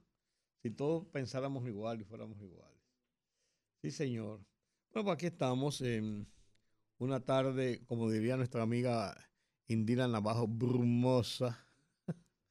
Una tarde, saludo a doña Por cierto, Indira. ¿y esa señora qué se hizo? Bien, bien, hablé en estos días con ella. Eh, Indira está bien en sus trabajos. Tú sabes que ella es corresponsal de, de Univisión, trabaja para el programa, específicamente para el programa Primer Impacto, eh, y tiene sus, sus oficinas de consultorías y esto. Ella se ha desarrollado en, ese, en, ese, en esa área de la comunicación. Y pues está bien, conversé con ella y, y le di su, le di sus, sus eh, recuer- recuerdos para su esposo, como tú le decías, el gordo. El gordo. El gordo. Bueno, el PRM oficializa candidatura de Guillermo Moreno a senador del Distrito Nacional. Sería bueno que hiciéramos una, un sondeo de qué opina la, la gente sobre la candidatura de Guillermo Moreno a senador de la capital. A ver qué opina la gente. Bueno. ¿Eh? Encapuchados armados toman canal de televisión en Ecuador. Señor. En una transmisión en vivo. No es tan fácil la cosa. por- En por Ecuador, el presidente. Novoa, el presidente Novoa eh, decretó un estado de exención por una serie de situaciones de violencia generalizada que se está dando en el Ecuador. Incluso eh, dio órdenes de, eh, eh, no diría invadir, de ocupar las cárceles y hacer requisas en las cárceles. Están, desde la cárcel están dando órdenes se ha detectado los organismos de seguridad para cometer acciones de violencia callejeras. Hay armas y de todo esto hay un estado de toque de queda en Guayaquil, específicamente, que es la ciudad costera de, del Ecuador, una ciudad eh, turística, porque Quito está muy alto en las montañas, eh, una- en- arriba, y con, una, con unos grados muy altos de, de presión. Eh, Guayaquil es la parte baja ya al mar, eh, es una ciudad turística, pero se ha convertido en una zona de mucha violencia y el presidente Novoa decretó, vuelvo y digo, un estado de exención y ahora eh, ocurre esta situación en el día de hoy, que era un elemento que estaba en desarrollo esta tarde, eh, como dice Juan, de ese grupo que entró encapuchado a una estación de televisión que transmitía en vivo, hicieron arengas, hicieron disparos, eh, una, una situación Así es, hace fuerte. tiempo que Ecuador viene atravesando por una crisis eh, de seguridad terrible. Ya ustedes vieron que mataron a un candidato a la presidencia de la República en plena vía pública mientras salía de una actividad.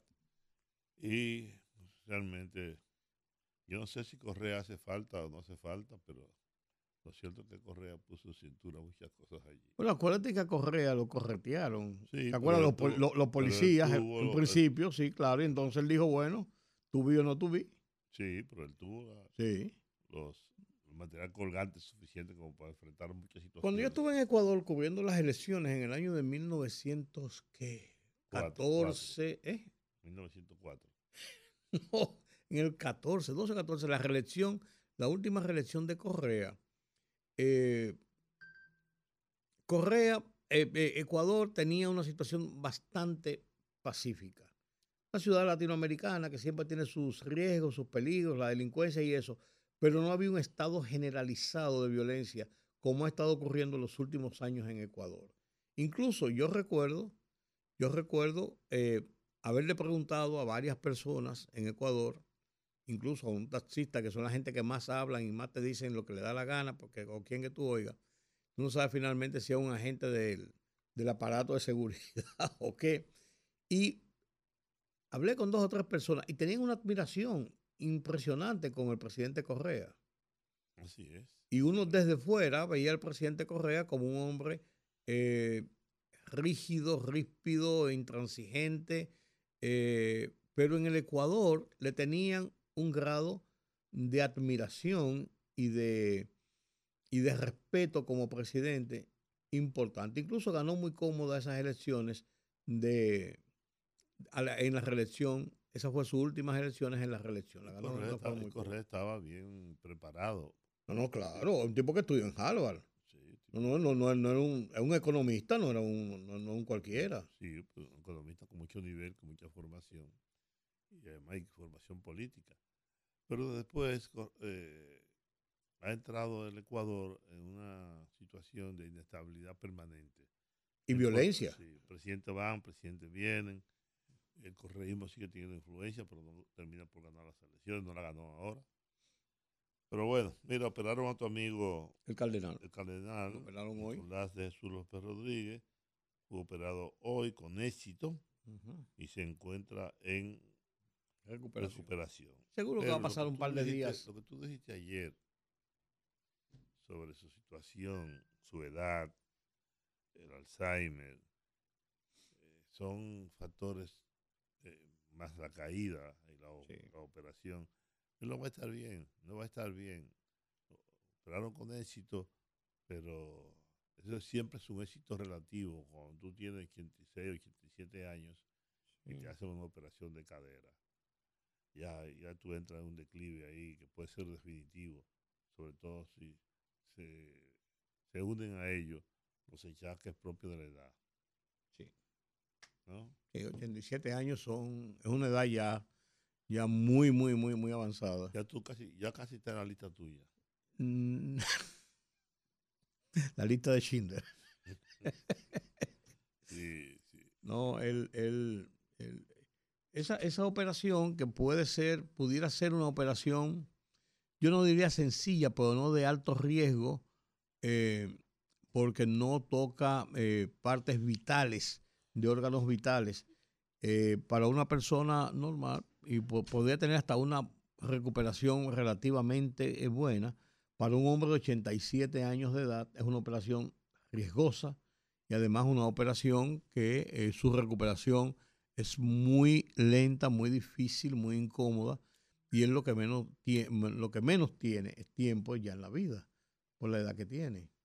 Sí, así es. Porque lo postra generalmente, Juan, a una persona que lo operan de la cadera, generalmente lo postra. Y eso es el- el- el- el, eh, un deterioro muy serio de la, de la vida, cuando tú no puedes valerte por ti mismo, no puedes caminar, no puedes... eh, ¿Tú me entiendes? Es serio, es serio. Iba a decir esto, que no lo debo decir, porque hay cosas que uno debe callar. Yo le pregunté a Rudy cuando llegué si es verdad que Leonel Fernández es socio o dueño del Listín Diario. Él está vinculado, ha estado vinculado a ese grupo cuando ha estado en otras manos. Eh, dice que no, que no lo cree. Eh, Sí. Sin embargo, una cosa sí es cierta. Leonel se tira un peo, ¡pap! y aparece en primera página del Listín Diario. Leonel escribe un artículo y aparece en primera página del Listín Diario. Leonel respira y aparece en la primera página del Listín Diario. Leonel dice lo que quiera, lo dice en el Listín Diario y es primera plana. Ni siquiera el presidente de la República obtiene tanta, tanta importancia comunicacional como, como el presidente Fernández. Eh, y en su en muchísimo menor medida eh, su hijo, que ya comienza a perfilarse como el heredero. Me dicen que hay algunos problemas alrededor de la Fuerza del Pueblo porque están viendo que la Fuerza del Pueblo es un partido hecho por Leonel, para Leonel, y por Leonel siempre, que nadie más tiene la posibilidad de aspirar a un cargo importante sin su anuencia o sin su respaldo. Y hay personas allí que tienen, que han hecho carrera política, que tienen un perfil, que apuestan a que pueden sustituir al presidente Fernández de perder las elecciones, como todo parece indicar, las próximas elecciones, que podría este señor decir, no más, no voy más, ahora que aspire otro, que aspire Roberto Rosario, que aspire eh, cualquier otro. Pero eso parece que no se va a poder, porque Leonel será candidato siempre. Es un candidato sempiterno, como he dicho en otras ocasiones. Pero cierto es que él tiene mucha, mucha, mucha, mucha aceptación en el periódico Listín Diario. Demasiada, diría yo. Y esta mañana yo leí cinco titulares de cosas que había dicho. Y todavía siguen apareciendo. Leonel, las luces de, de Joaquín Balaguer pesan más que sus sombras. Y Bosch es insuperable. Bueno, lo estará colocando por encima incluso de Juan Pablo Duarte. Yo creo que yo dije muchas veces que en el caso del doctor Joaquín Balaguer, la historia terminará eh, condenándolo. Y aprovecho que Giorgio Rodríguez no está aquí para decir esto. Yo no creo que eso que dice que dice Leonel Fernández, sobre todo después que él escribió aquel libro, el pequeño libro, diciendo que Balaguer fue responsable de la muerte muchos dirigentes políticos de izquierda, de toda una generación, y decía, parece que él está destinado por la providencia, decía textualmente, por la providencia, para haber acabado con toda la juventud. Miren, yo creo que Balaguer todavía aquí no se puede hacer un análisis eh, desapasionado de la figura del doctor Joaquín Balaguer. Como se hizo o se ha hecho en gran medida con la figura de, con muchas otras figuras. Este país ha tenido figuras importantes a lo largo de su historia. Figuras desgraciadas, figuras lamentables, figuras que han hecho más daño que bien. Y en este país, históricamente, los sectores liberales han sido sepultados, han fracasado políticamente. Y cuando han intentado estar en el poder, como el caso de Juan Bosch, que solo duró siete meses, Ulises Francisco España, por igual, apenas duró cinco meses, y así sucesivamente. Y muchos sectores de esa misma ideología han terminado, han terminado sin lograr el poder. El doctor Pilla Gómez, que era un demócrata, no llegó a la presidencia de la República. Las circunstancias, muchas de, muchos de nosotros las conocemos, porque no fue posible que el doctor Pilla Gómez fuera presidente. Pero así, usted se puede ver desde la fundación de la patria hasta nuestros días, siempre los sectores más atrasados políticamente han sido los que han ocupado las posiciones cimeras, han estado en el poder. Este es un país de rentistas, de de empresarios mediocres, que piensan más en sus intereses, en sus beneficios, que en el país propiamente dicho. Aquel libro, yo creo que él también olvidó, todas las cosas que dice, alegando que le habían hecho un fraude al profesor Juan Bosch en el año 1990, que yo no dudo que se hiciera, pero tampoco el, se llama radiografía de un fraude electoral, creo que se llama el libro. Yo tengo que buscarlo. Sí. Pues yo no sé si me lo robaron. Así mismo que se Si llama. alguien, si alguien penetró a mi casa y se lo llevó. Si lo aportaste a alguien, si lo aportaste a alguien, lo perdí. No, yo ese libro no le, no le iba a prestar porque ese libro, el propio Leonel lo recogió. Usted sale a buscarlo ahora y no lo va a encontrar en ningún sitio. Ni en Coa, ni, ni- ni- ni en la librería aquí, ni allí, ni allá, ni allá, ni allí. Yo no sé qué pasó con ese libro, lo hizo que desapareció hasta de mi casa. Si alguien lo tiene, por favor, como lo haga llegar de nuevo. O que le saque una copia, porque es un libro muy interesante. Porque después de todo eso que le dijo Leonel Fernández al doctor Balaguer, promoverlo ahora y decir que es una figura hemapo- hema- eh, eh, hema- hemapopéyica, que es una figura heroica, aunque así lo ha tratado también. El PRD lo declaró padre de la democracia sobre un, sobre un centenar de muertos. Y estuve justamente viendo ayer un reportaje del papel de Ramfis y del doctor Balaguer, que a la hora de la muerte del tirano, el presidente de la República no era otro que el doctor Joaquín Balaguer. Y todas esas muertes que se produjeron de los que ajusticiaron a Trujillo, que salvo, salvo a Mía Matió y Inver Barrera, fueron los únicos, si mal no recuerdo, que sobrevivieron. Después sus Ramfis, bueno, Ramfis se devolvió su viaje, se iba del país. y fue y mató a Ah, en la Hacienda María. la Hacienda María. Porque lo llevaron primero a... Lo mandó a buscar y fingió, y fingieron un asalto para liberarlos. Exacto. Tirotearon una, una camioneta de esas, las perreras, que le decían las perreras, Así es. para hacer un bulto, un bulto mediático porque, y publicar eso. Lo llevaron primero a, a- a la fiscalía, pero allí llegaron las esposas, llegaron todo el mundo, lo sacaron de ahí, se lo llevaron. Y después el propio Ramfis y Balaguer, pero Ramfis sobre todo, porque, porque Balaguer en ese momento era más que un pelele de Ramfis. Y yo creo que Balaguer no tenía, no tenía, tenía, hab- habían dos razones y uno puede tomar la que uno quiera. Habían dos razones, las dos para mí valederas. Primero, eh, Balaguer le tenía miedo a Ramfi. No a los Trujillo, pero si a los otros hermanos no le tenía miedo. Los otros hermanos, Negro y Petán, que eran los que estaban aquí ya todavía, no, no, no eran, no, eran, no eran ese tipo de, no quiero excusarlos, pero no eran ese tipo de, de- de asesinos radicalizados como era Trujillo y como era su hijo, que era un, que era un patán, que era un carajo. Eh, Sí, eso mismo era. Sí, un carajo. Un Pero, patán sin y, cultura, y- sin sí, ni sin, formación, sin ningún tipo de formación, ni de criterios de la vida, ni nada de eso. Y Claro. entonces, un borracho. Y además, además Ramfis pensó, pensaba que Balaguer de algún modo era responsable de la muerte de Claro, claro. Tenía Entonces, sus dudas, sus pues sospechas.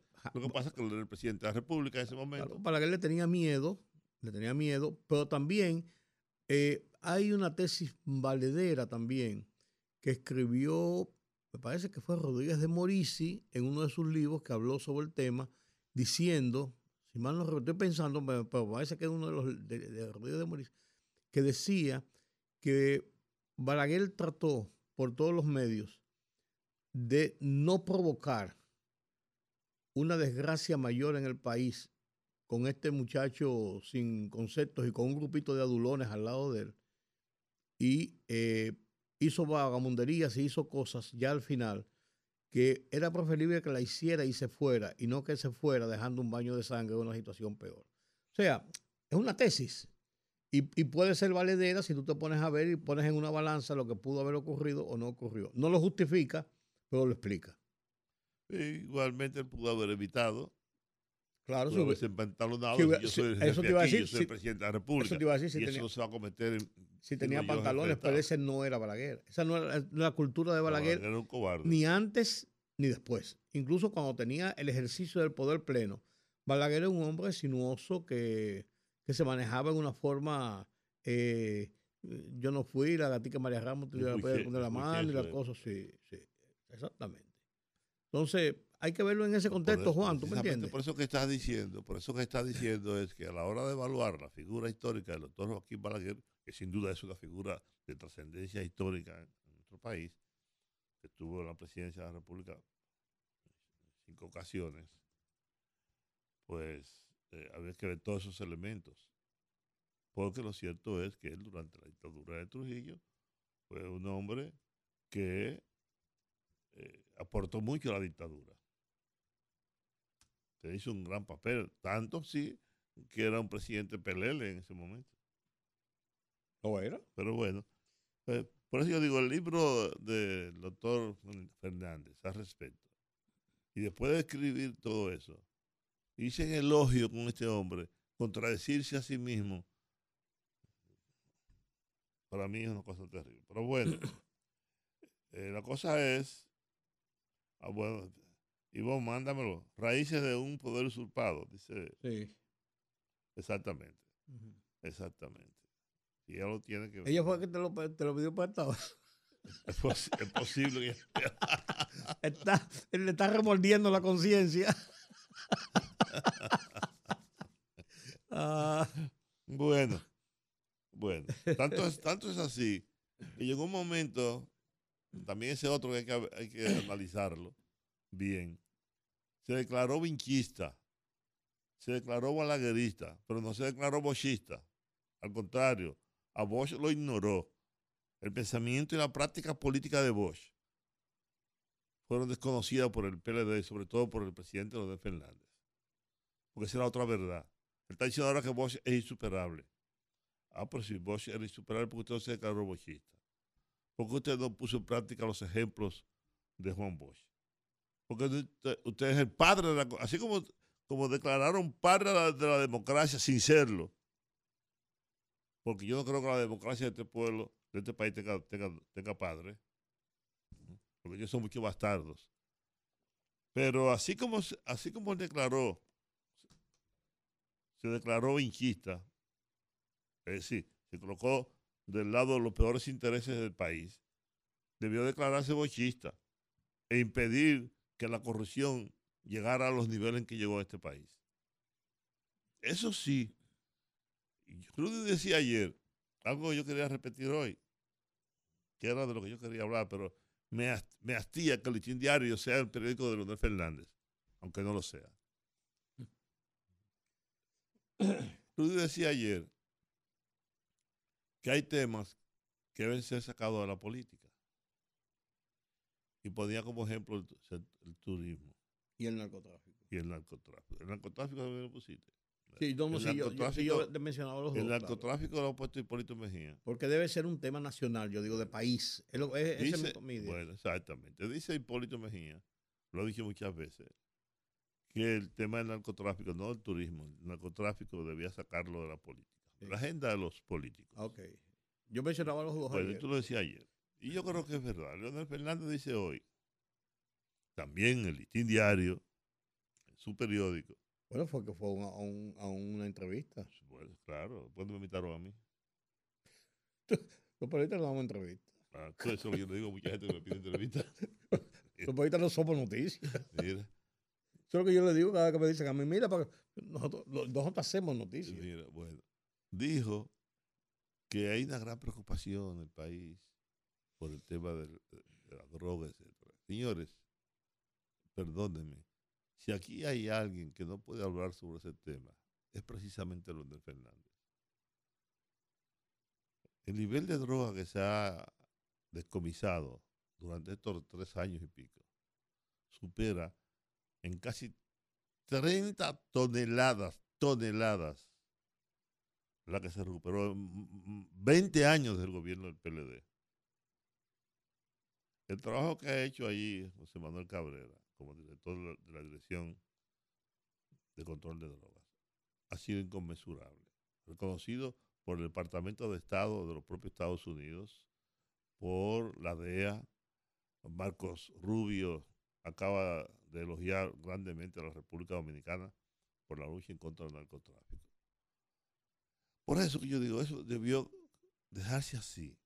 Mire, sobre todo, yo recuerdo a quien Quirino le está cobrando 200 millones de pesos. Eh, no es a Hipólito Mejía, es a Leonel Fernández. La planta de la Fundación Global, quien dice haberla instalado, es Quirino. No fue en la casa de Hipólito Mejía, ni en el Instituto José Francisco Peña Gómez. Es en la Fundación de Leonel Fernández. Y pone como testigo de eso a Félix Bautista. Tú me vas a decir, ¿tú le crees a, Quirino? No. Pero las cosas que dice son muy serias. Sin embargo, lo que ha hecho Leonel Fernández frente a todas esas acusaciones es guardar silencio. Nunca se ha referido al tema. Y ha implicado en eso a Margarita Cedeño.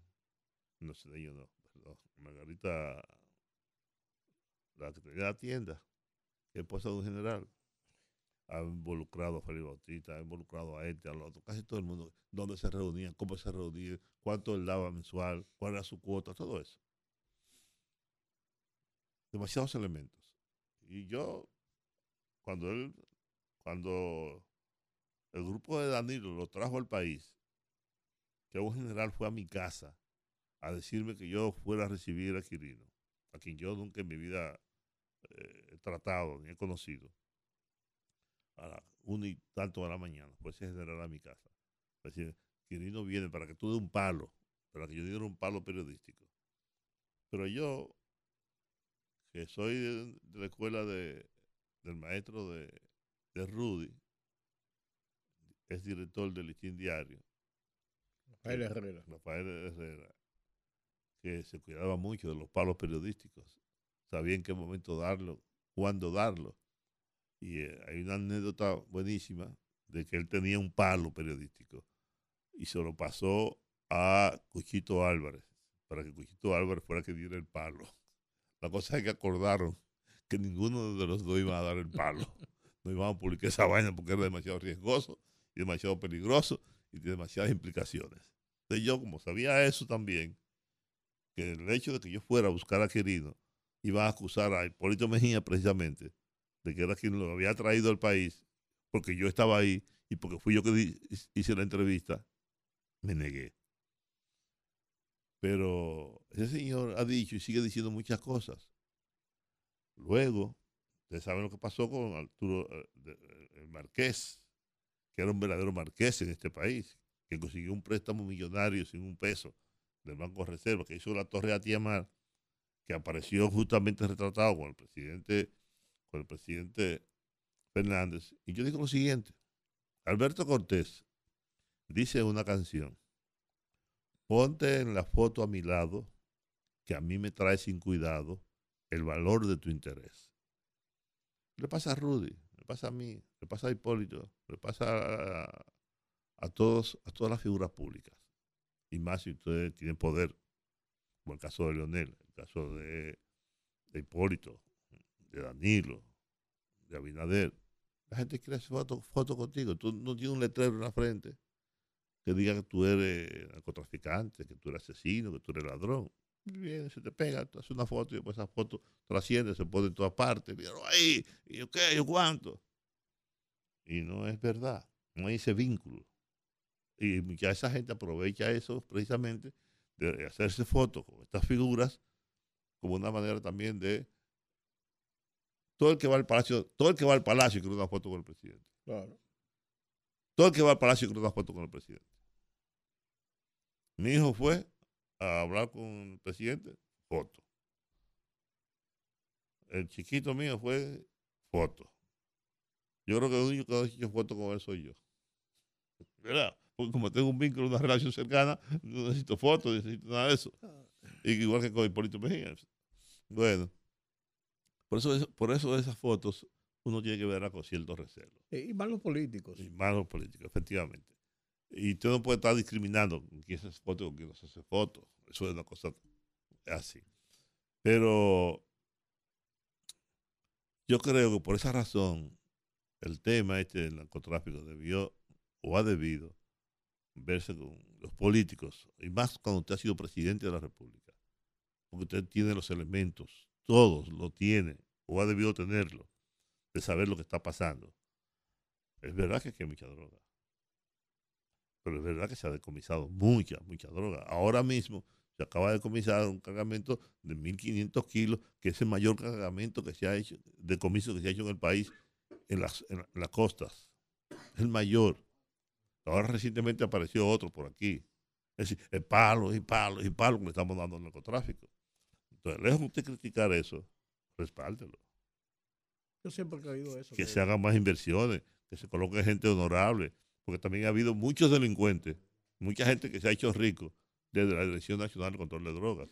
Sí. Porque la droga es un negocio, un gran negocio. Es un nego- es una- lo, ha es sido, empresa. lo ha sido para grupos militares, para grupos políticos y para grupos y para grupos de, de sinvergüenza. Sin banderías y con Claro, banderías. exacto. Es un negocio, Por lo es una tanto, empresa. por lo tanto, usted tiene que tener mucho cuidado a la hora de abordar el tema y más cuando usted ha sido presidente de la República, que usted sabe cómo que se hace. Y es verdad que hay guardias, y generales, y tenientes, y capitanes, y coroneles que quieren dar su palo. Eso es lo que yo decía ayer. Yo creo que ese es un tema que debe ser un tema nación, un tema país, por encima, por encima de las discusiones políticas de cualquier género que sea. Eh, porque la lucha contra el narcotráfico, y lo- yo mencionaba el tema del turismo, a eso fue que vino, y yo mencioné lo del narcotráfico también. Son temas nacionales. A final de cuentas, es un tema país. Son, son acciones y situaciones que van a influir en la dinámica del país, para bien o para mal, depende cómo se maneje. Y lo, y lo que nosotros menos necesitamos es que una situación de esa naturaleza, por demás, con el flagelo que, que representa la, la droga, la distorsión de la economía, la, pervers- la perversión de la gente, de la, de, de la familia, la degradación de la corrupción, de, de- del tráfico y de, lo ilícito, de, de- del crimen. O sea, todo lo que lleva consigo la droga es una, es una la para provincia- unificar al país. La provincia de Peravia se ha convertido en, y es por la zona costera, en la provincia donde hay más, más droga. donde se ha incautado más. Que debía ser lo contrario porque hay una más- base naval ahí. más- exactamente, más cargamentos. Y hay una vigilancia extrema en estos momentos, tanto de las autoridades dominicanas como extranjeras. ¿no? Con lanchas. Fíjate, la lancha que se incautaron ahora puede llegar a Europa. Motores de 300 y tantos, dos motores cada lancha. Va a ser rápida y resistente. Por ahí hay esto que hay ahora en todas partes, los drones, vigilando permanentemente, lanchas de los propios Estados Unidos. Hay una, Inglesas. ing- bueno, ahí hay una vigilancia Hay extrema. unas patrullas inglesas ahí que son, que son eh, especialistas en eso, Sí. en abordaje de, de lanchas rápidas y Eh, persecución. Eso ocurrió en San Francisco de Macorís. No sé si tú recuerdas. San Francisco de Macorís se convirtió en la, en la ciudad del narcotráfico. Villanarco le decían. Claro. En una ocasión, San Francisco de Macorís, que es el pueblo donde yo nací, tenía, era la ciudad del mundo con más carros Mercedes-Benz per cápita. Había ¿no? un barrio en las afueras que había una- unas mansiones que no, no las había ni. Y exactamente. Esos muchachos no podían tener, resistir una auditoría visual. Pues, y ese carro, y esa mansión, y cómo tipo, cómo adquirió esa casa. No se investigaba. Y otra cosa más. Empezaron a darle visa a todos esos muchachos, a una gran parte de San Francisco de Macorís, para que se fueran del país. Por una razón. Cuando comenzó aquella, aquella política de muchachos de la izquierda, dejar lo que fuera Claro. Estados Unidos a conocer ese mundo, supuestamente para mantenerlo bajo control por allá, lo que hicieron fue que muchos de ellos migraron al tema, de- al tema del narcotráfico. Yo recuerdo, Rudy González, que escribió un artículo que me causó problemas. Yo fui a Nueva York. Llegando a una casa en el Bronx, había un tiroteo. y La policía había llegado y tenía algunos cadáveres y alguna gente tendida en el piso, en la calle. Y yo me asusté mucho. Y vi a uno de los muchachos, compañeros míos aquí, que estaba ahí. La droga la tenía debajo del mofle de un vehículo. Y conocí varios en ese estadía de unos días. Y escribí un artículo o sea, de comunista a traficante de droga. En mi barrio, en Villa María, vi algunos muchachos que aquí militaban junto conmigo. Eran del Círculo Rojo 24 de abril, de abril, de la línea roja del 14 de junio. Lo vi allá vendiendo droga. ¿no? Y me decían que eso es aquí, yo cuando llego a mi país, Es revolucionario. no, no vende droga. Aquí no vendía droga, supuestamente. Y tuve un amigo, que se fue amigo mío mucho tiempo, que hasta le dieron un balazo y terminó en una silla de ruedas. Porque esa es otra. Los narcos, mis amigos, viven poco. O los matan, terminan presos. Se mueren O cuando se hacen mueren. adictos. Exactamente. Sí. El peor negocio es meterse al narcotráfico. Es verdad que deja beneficios. Claro. Ya esa gente se hace rica. Pero lo pierde, lo pierde todo rápido Claro, también. Claro. Lo claro. pierde todo rápido. Porque es, es una actividad demasiado riesgosa. No, no hay amigos. Cualquiera te da un tumbe. Y eso es frecuente también. Meterse en el negocio del narcotráfico es la peor cosa que pasa a un joven. Porque está cortando su ciclo de vida. Y está jodido su familia, está jodiendo todo. Porque todo sabe cuándo le van, le van a armar una camarona, una vaina, lo van, a- lo van a matar, etc. gente. ¿Mm? Tu misma gente. Muchas veces. Yo, yo tuve un, yo soy de lenguado. Yo tuve una- un hermano que alguien oyéndole a la policía tiró un paquete de drogas, cayó en el patio donde él vivía. Y él llegó a la mañana lo encontró ahí. terminó muerto, con sida y sin un peso. Pues se fue para Sosúa con esa droga. ¿no? Y terminó con el sida, terminó borracho, terminó alcoholizado, terminó muerto de etcétera. Terrible. Un etcétera. Terrible. Menos de 30 años y muerto. Eso que tú refieres de San Francisco de Macorís, me recuerda así, y rápido, en un minuto voy a decir esto.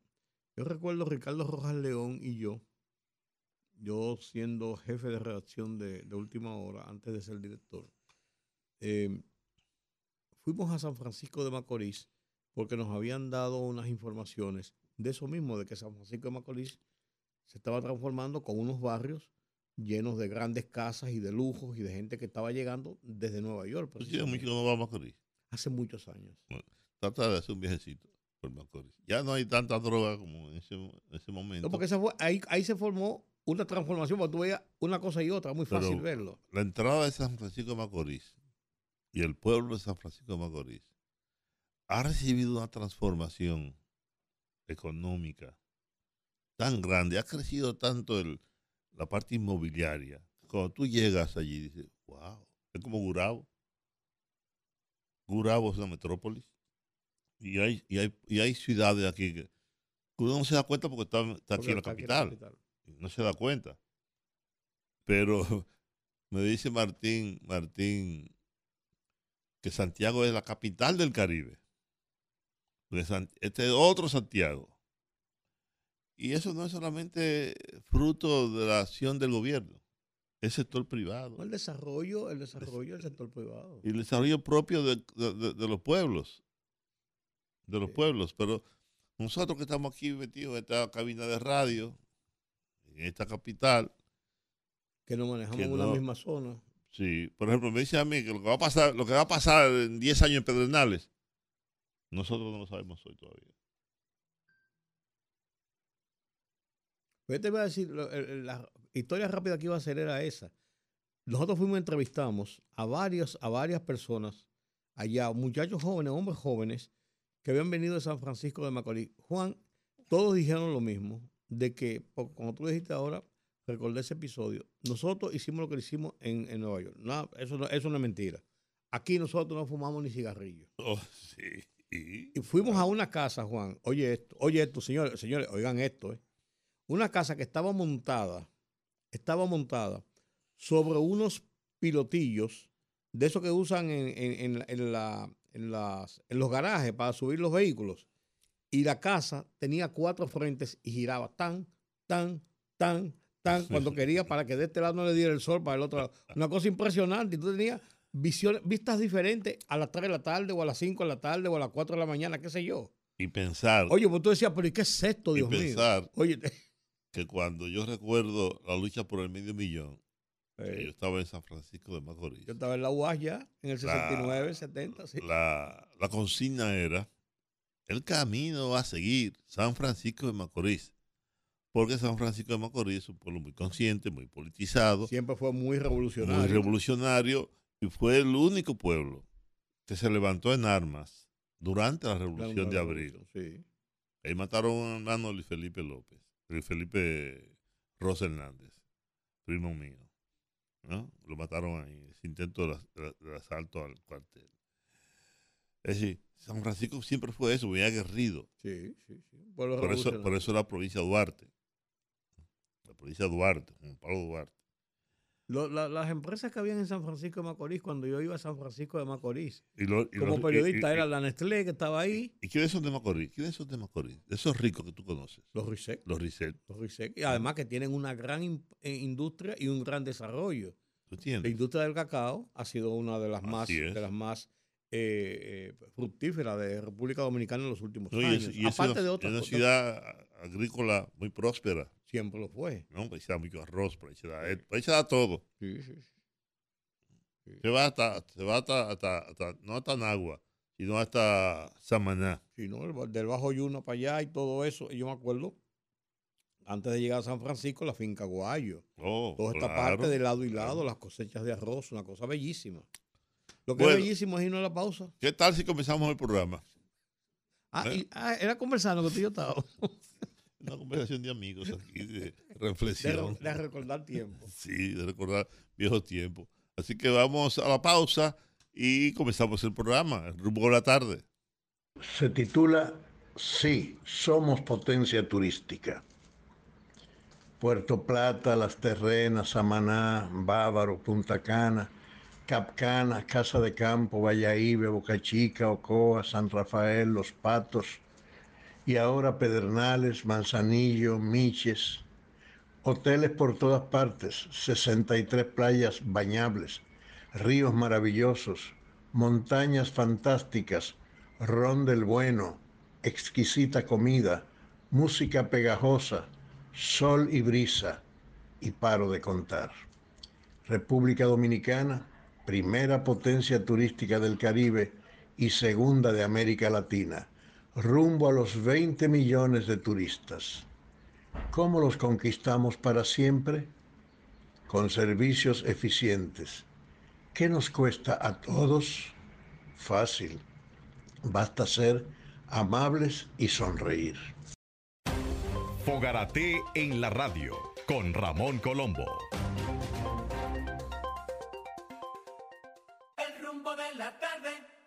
Rumbo de la tarde, el rumbo de la tarde. Y ya que tú dices que hay que comenzar el programa, Basta con sonreír. a quien se le ha armado un lío tremendo en España es al presidente Pedro Sánchez. Se le ha armado un lío, no, que tiene que ver República Dominicana. Porque ha habido una revelación de una cadena de medios y llevaron la, la denuncia llegó al Congreso español y varios diputados han pedido una interpelación al presidente para que dé una explicación sobre el uso de el avión presidencial o los aviones presidenciales de una flota, se llaman los Falcon, los aviones Falcon, de la, de la, están asignados a la Fuerza Aérea Española, son los que usa el presidente. Todo comenzó porque el presidente tenía que ir de un punto a otro. Usó el avión para un viaje de 12 minutos en un trayecto que en, andando en carro le tomaba 40 minutos y si se iba en tren 28 minutos.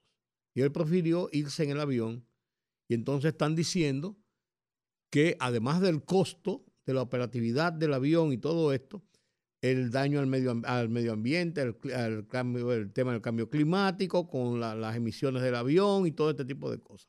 Pero entonces se ha comenzado una investigación y están determinando el uso del avión presidencial o de los aviones presidenciales. Uno de ellos, uno de los Falcon, tiene 33 viajes secretos a la República Dominicana. Y están investigando cuáles son. Entonces, la Casa de Gobierno dijo que ellos podían e- explicar y responder por cinco de esos viajes. Que fueron funcionarios o ministros que vinieron a cumbres y una serie de cosas a República Dominicana. Pues son 33 viajes que están registrados y que no se sabe quién vino, a qué vino, por qué vino y qué costo, están pidiendo los costos que tuvo eso para el gobierno español. Un gobierno que ha navegado en los últimos años y, y- y de cara a la recesión que hubo en serios problemas económicos que apenas estaba tratando de restablecerse el año pasado después de los problemas económicos que tuvo prepandemia y después de los problemas de pandemia. Una economía que está siendo, que ha sido vapuleada. Entonces, estos gastos excesivos del presidente Pedro Sánchez, que acaba de coronar la presidencia nueva vez, después de una serie de jugadas políticas que han caído muy mal en el escenario político generalizado de España cuando hizo causa común con la gente de la Generalité del gobierno de Cataluña que se habían declarado enemigos del gobierno, enemigos no, eh, desafiantes del gobierno central cuando buscaban su independencia hace varios años, incluso hicieron unas elecciones propias donde se declararon independientes y, el- y la, la- la Corte Suprema y el Congreso de España negó esa separación del gobierno de Cataluña y ellos se montaron en rebeldía y al, al, al líder de ese grupo, Puigdemont, estaba en el, se, tuvo que ir al exilio, salió huyendo y se fue al exilio y tenía una persecución judicial en su contra. Pues Pedro Sánchez logró aliarse a los diputados de, de los catalanes para hacer la mayoría necesaria y formar gobierno por encima de la gente del PP, del Partido Popular, que habían ganado las elecciones con mayoría de votos, pero no tenían la, cantidad suficiente en los escaños del Congreso para lograr formar gobierno, porque allá, diferente a República Dominicana, usted elige, usted lo que elige realmente, usted- hay un candidato presidencial, pero usted lo que elige realmente, la forma de legi- legitimar el gobierno es eligiendo a los diputados, los, los parlamentarios, tienen que tener una cantidad determinada de votos, 176 eh, escaños, me parece que son, y entonces cuando usted reúne esa cantidad, esa, esa, esa, el Parlamento vota por la elección de ese presidente y lo, y lo nombra presidente. Como el partido PSOE, Partido Socialista Obrero Español, de, de- Pedro Sánchez, que surgió después de la crisis cuando sacaron a Rubalcada, que era el secretario general, lo sacaron del poder y el grupo de Felipe González abandonó la lucha política interna. Cuando ellos salen del, cuando cuando ellos salen del poder, este muchacho joven logró armar un gobierno, lo nombraron y se ha hecho con, un- con una presidencia que tuvo este tropezón ahora y logró consolidarlo. Pero está siendo blanco porque el Congreso no es un Congreso one side. Él logró una mayoría para poder hacer gobierno, pero tiene un Congreso hostil bastante duro. Y entonces esta gente lo están cuestionando. Dime tú si tú sabes algo, Juan, de esos 33 viajes eh, clandestinos, le llaman, le llaman los viajes secretos de Pedro Sánchez, De que no necesariamente fue él por su gobierno. 33 viajes que no están reportados, no se sabe de qué son y la Casa de la Moncloa dice sencillamente que ellos reconocen, por lo menos que recuerdan cinco viajes eh, oficiales que vinieron a República Dominicana en los aviones presidenciales, con gasto presidencial, quién andaba, qué andaba, por qué andaba, cuándo andaba, cuánto se gastó. ¿Y qué buscaban? ¿A qué, Claro, a qué claro. vinieron? ¿A qué vine- ¿Y a dónde? A Punta Cana. Eh, digo, estoy hablando de un resort. O, o a la capital, algunos negocios o alguna situación, porque Eso deberá ser aclarado. no, no, ahí, no, no, no, le, le- le- le metieron el bisturí. Porque aquí... Es un no- escándalo de no- prensa. No es, no es como aquí. No, Como aquí. no, eso le puede costar el gobierno a Pedro Sánchez. Sí, vamos a ver, vamos a ver. Pasa que Pedro Sánchez es un maluco. ¿Eh? Es un maluco. Pedro Sánchez da para muchas cosas. Oye, pues parece que el, el muchacho que es un jovencito y se veía tan, tan, Sí. tan, tan bonitillo y se veía bien, parece que ha, Oh, ha- ha salido medio, un medio actor, dañado. un actor. Eh, Sí, pues salió medio dañado. Sí. Bueno. Oye, estaba viendo aquí la rueda de prensa que hizo el PRM hoy para anunciar el acuerdo con Alianza País, que preside Guillermo Moreno. En la rueda de prensa no estuvo Guillermo, pero sí estuvo Fidelio Desprader, que es el secretario del partido. Eh, tengo entendido que se hará un acto el domingo, un acto masivo, en donde se va a presentar de manera formal el candidato a senador por el Distrito Nacional, Guillermo Moreno. Ellos tienen diputados, creo que le dieron otra posición importante, Santiago. En fin, se hizo el acuerdo. Finalmente se logró el, ac- se logró el acuerdo. Y Horacio Rodríguez vuelve Eh, Horacio, Horacio Rodríguez eh, está en, con el grupo de Minú. con el grupo de Minú. Él fue fruto de la alianza. Sí, exacto. alianza anterior. De alianza entre Opción Democrática y Y Alianza. Alianza País. Ellos dicen que este es un acuerdo ganar-ganar, que Guillermo Moreno ganará la senaduría, que su hoja de servicio así lo dice, etcétera. Yo te decía que sería bueno, ya que yo, yo no está aquí, que nos tomáramos unos minutos más adelante y preguntar la opinión de la gente. de la gente. Porque, Pero Guillermo Moreno tiene en su haber dos cosas que yo conozco. Una de ellas fue que lo votó el presidente por, por no estar de acuerdo con las políticas de Estado de ese momento, eh, porque fuera, que fue tratar de meter preso a, o citar a Joaquín Balaguer. Y la segunda es que ha sido cuatro veces candidato presidencial y no ha sacado entre todas las cosas 5% de los votos. Sí, bueno, tú recuerdas eso y yo recuerdo muchas otras cosas también. Porque no solamente él ha sido candidato a la presidencia. ¿Y a qué otra Y cosa fue y- candidato? y no, no. No va por la no, presidencia no, nada no. más. Yo digo que él es, él es un, un gran abogado, de- decano, decano de la Facultad de Derecho de... No, no, yo estoy hablando en el marco político. Ah, bueno. No, no, en el marco político estoy hablando, no. estoy diciendo que él efectivamente él fue fiscal en el primer gobierno de Leonel Fernández 96-2000, sí. y fue un buen fiscal, un gran fiscal. Eh, es verdad que fue cancelado, sustituido por, aquí yo llamé en su momento el fiscalito, el fiscalito que era Francisco Domínguez Domínguez, Brito. Brito. Que hizo un buen trabajo también ahí. durante su ejercicio. Sí, pero, pero ahí voy, ahí voy. Guillermo Moreno no tenía militancia política. Por lo tanto, se declaró independiente. Como se supone que debía ser todo el fiscal, independiente. Leonel Fernández ha dicho que durante su gobierno garantizó la independencia del Ministerio Público. Sin embargo, ahí vamos a los hechos. Los hechos dicen que la única figura de carácter independiente dentro del Ministerio Público era Guillermo Moreno, que, como bien tú acabas de señalar, él transgredía la política oficial del presidente, que se vio en la necesidad, en la obligación de cancelar a Guillermo Moreno. El caso del Bacho, ¿no? que lo mencionábamos ayer. El caso del Bacho, que lo mencionábamos ayer con el caso de Guillermo Moreno. Que, así que violentó la política del, del- del Exacto, presidente y, exacto, perdió, perdió la exacto, posición. Exacto. Mire, entonces, pero en ese momento Guillermo Moreno era el funcionario más popular que tenía el gobierno. Por, precisamente por eso, por todas esas acciones. Eh, y el presidente prescindió de él y pagó un costo por eso. Y pagó un costo por eso. Después nombró a Guillermo Moreno fiscal. Nombró como Procurador General de la República a el propio Francisco Domínguez Brito más adelante. Nombró a Abel, Abel, Abelito, también lo nombró.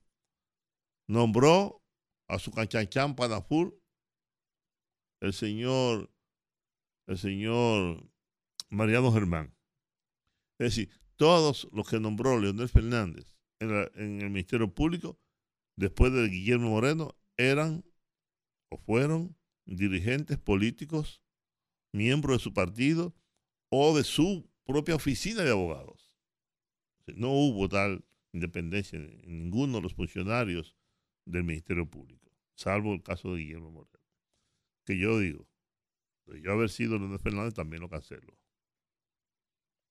No, eso, eso era inevitable en el sentido de que tú no puedes violentar la política, el, eh, incluso pública, porque se hizo público el tema.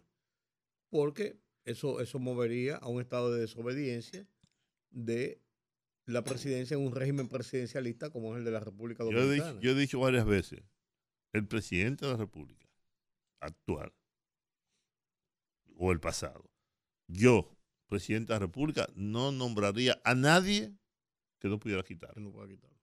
Por ejemplo, el presidente no puede quitar, hoy, no puede quitar A Miriam Germán. a Miriam Germán. El presidente no puede quitar hoy a, A Jenny. a Jenny Berenice. Se le genera un problema, una crisis a ellos. Porque eso de independencia del Ministerio Público, yo no creo mucho en esa vaina. No creo mucho en eso. Pero esa es la verdad. Sea, usted, presidente de la República, un régimen, como tú dices, presidencialista. Aquí- todo lo que yo ponga, todo lo que yo nombre, yo, porque soy yo que lo nombro, tengo la- potestad igualmente de quitarlo. Yo te nombro, yo Por te- H o por R. Claro.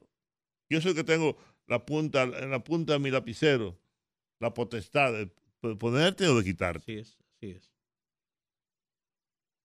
Pero no estamos en España. Donde hay un régimen parlamentario. Claro. Que el Parlamento es quien decide. Quien decide. Se puede votar el Parlamento en una, audiencia, O sea, exacto. ¿Mm? El poder está concentrado en el Parlamento. igual que en Inglaterra. El Supremo, el Supremo es el Parlamento. Igual que en Inglaterra, que, el, que el primer ministro tiene que ir a rendir cuentas semanalmente ante el Parlamento.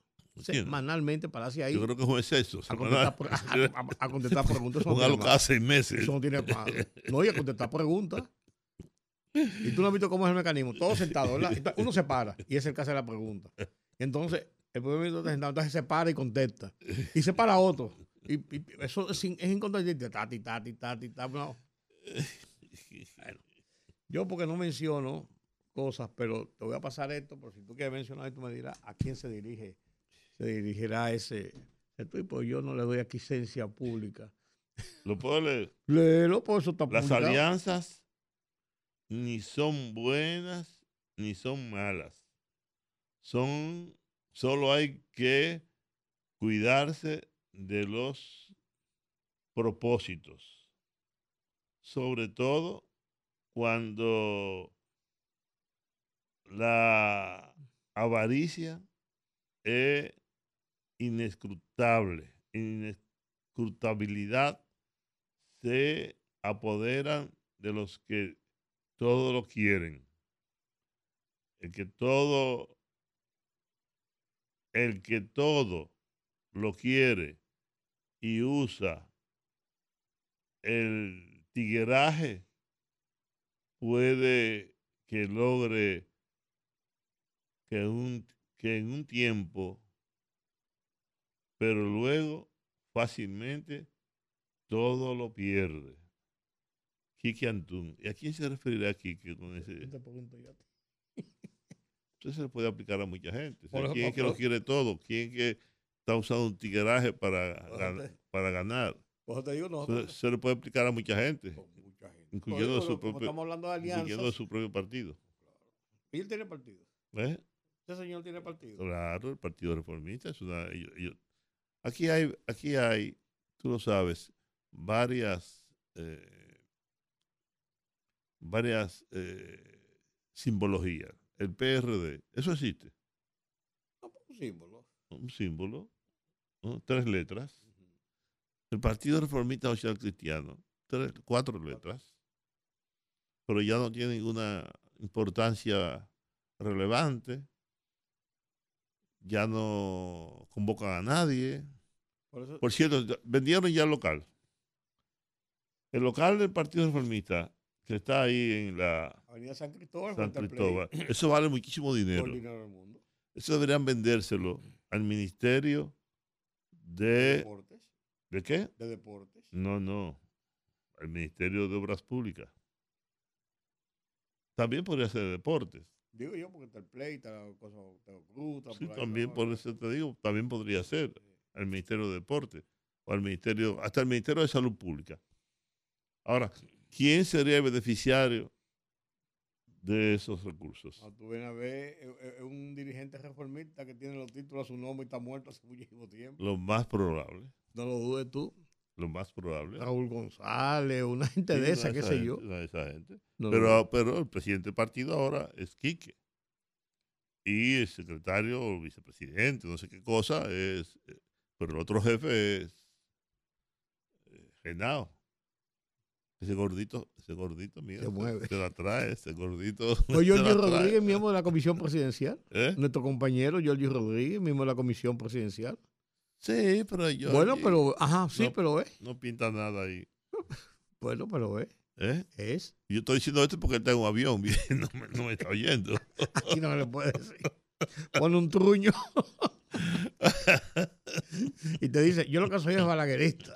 Sí, yo lo que soy es balaguerista. Y así hay gente que está, que es balaguerista, que se considera balaguerista. Eh, bueno, que Balaguer también, así como, así como, como esas son siglas, Balaguer es un símbolo. Y no se, y no se- que eh. no se puede, que no se puede desdeñar Todavía hay gente que dice que es trujillista. un símbolo. Sí, pero el trujillismo ya se ha olvidado más, son 60 años. Pero Balaguer todavía estaba hasta los otros días gravitando en la vida política nacional, hasta el 2002 que murió, incluso hasta el momento de su muerte. Balaguer estuvo gravitando en la política dominicana y no se le puede quitar que era un líder importante y trascendente. 22 años presidente del país. ¿Qué le parece a usted entonces la selección del PRM de llevar como candidato a senador al doctor, al doctor, por cierto, profesor, fue profesor de la hija mía, de, de Penélope. Yo no voy a, yo no voy a hacer un comentario en eso, porque Y- yo tengo, y tú sabes cuál es mi comentario. Sí, yo sé lo que tú piensas, pero por eso quiero saber lo que piensa la gente. La gente, bueno. ¿Verdad? Sería interesante saber qué opina la gente al respecto. Sustituyeron a, a Farideh Raful y entonces pusieron a mi amigo Guillermo Moreno. Vamos a la pausa, ¿no? Las seis con siete minutos. El artículo de mañana se llama La traición. Léalo. Yo te dije a ti, ¿quién traicionó a quién? Léalo. Oh, pues. Y mi artículo de mañana se llama No hay segunda vuelta. Ah, pues tú y yo estamos en política. No, yo estoy en política siempre. Yo no. Ahora, un boletín de la gran cadena RCC Media. El Partido Revolucionario Moderno anunció de manera oficial que el presidente del Partido Alianza País, Guillermo Moreno, será su candidato a senador por el Distrito Nacional. Por otra parte, la Policía Nacional informó este martes sobre el apresamiento de un hombre identificado como José Rafael Díaz Marte Capacho, de 26 años, acusado de violación sexual y amenaza de muerte a un adolescente en Santiago. Finalmente, el presidente de Ecuador, Daniel Noboa, reconoció en un decreto la existencia de un conflicto armado interno en el país y ordenó a las Fuerzas Armadas ejecutar acciones militares bajo el derecho internacional humanitario y respetando los derechos humanos. Para más noticias, visite rccmedia.com.do. Escucharon un boletín de la gran cadena RCC Media.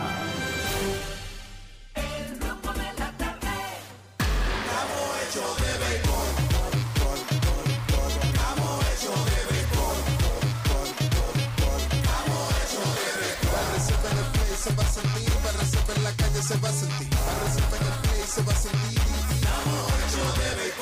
Disfrutemos juntos la pasión por la pelota. Los dominicanos estamos hechos de béisbol. Ban Reservas, el banco de todos los dominicanos. Sintoniza nuestra página web rumba985fm.com para escucharnos en tiempo real.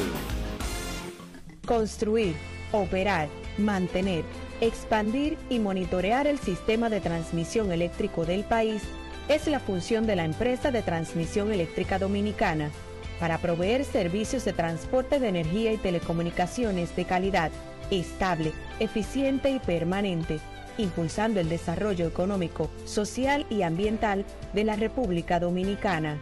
Seguimos trabajando para unir el país con energía. Empresa de Transmisión Eléctrica Dominicana, ETED, uniendo el país con energía.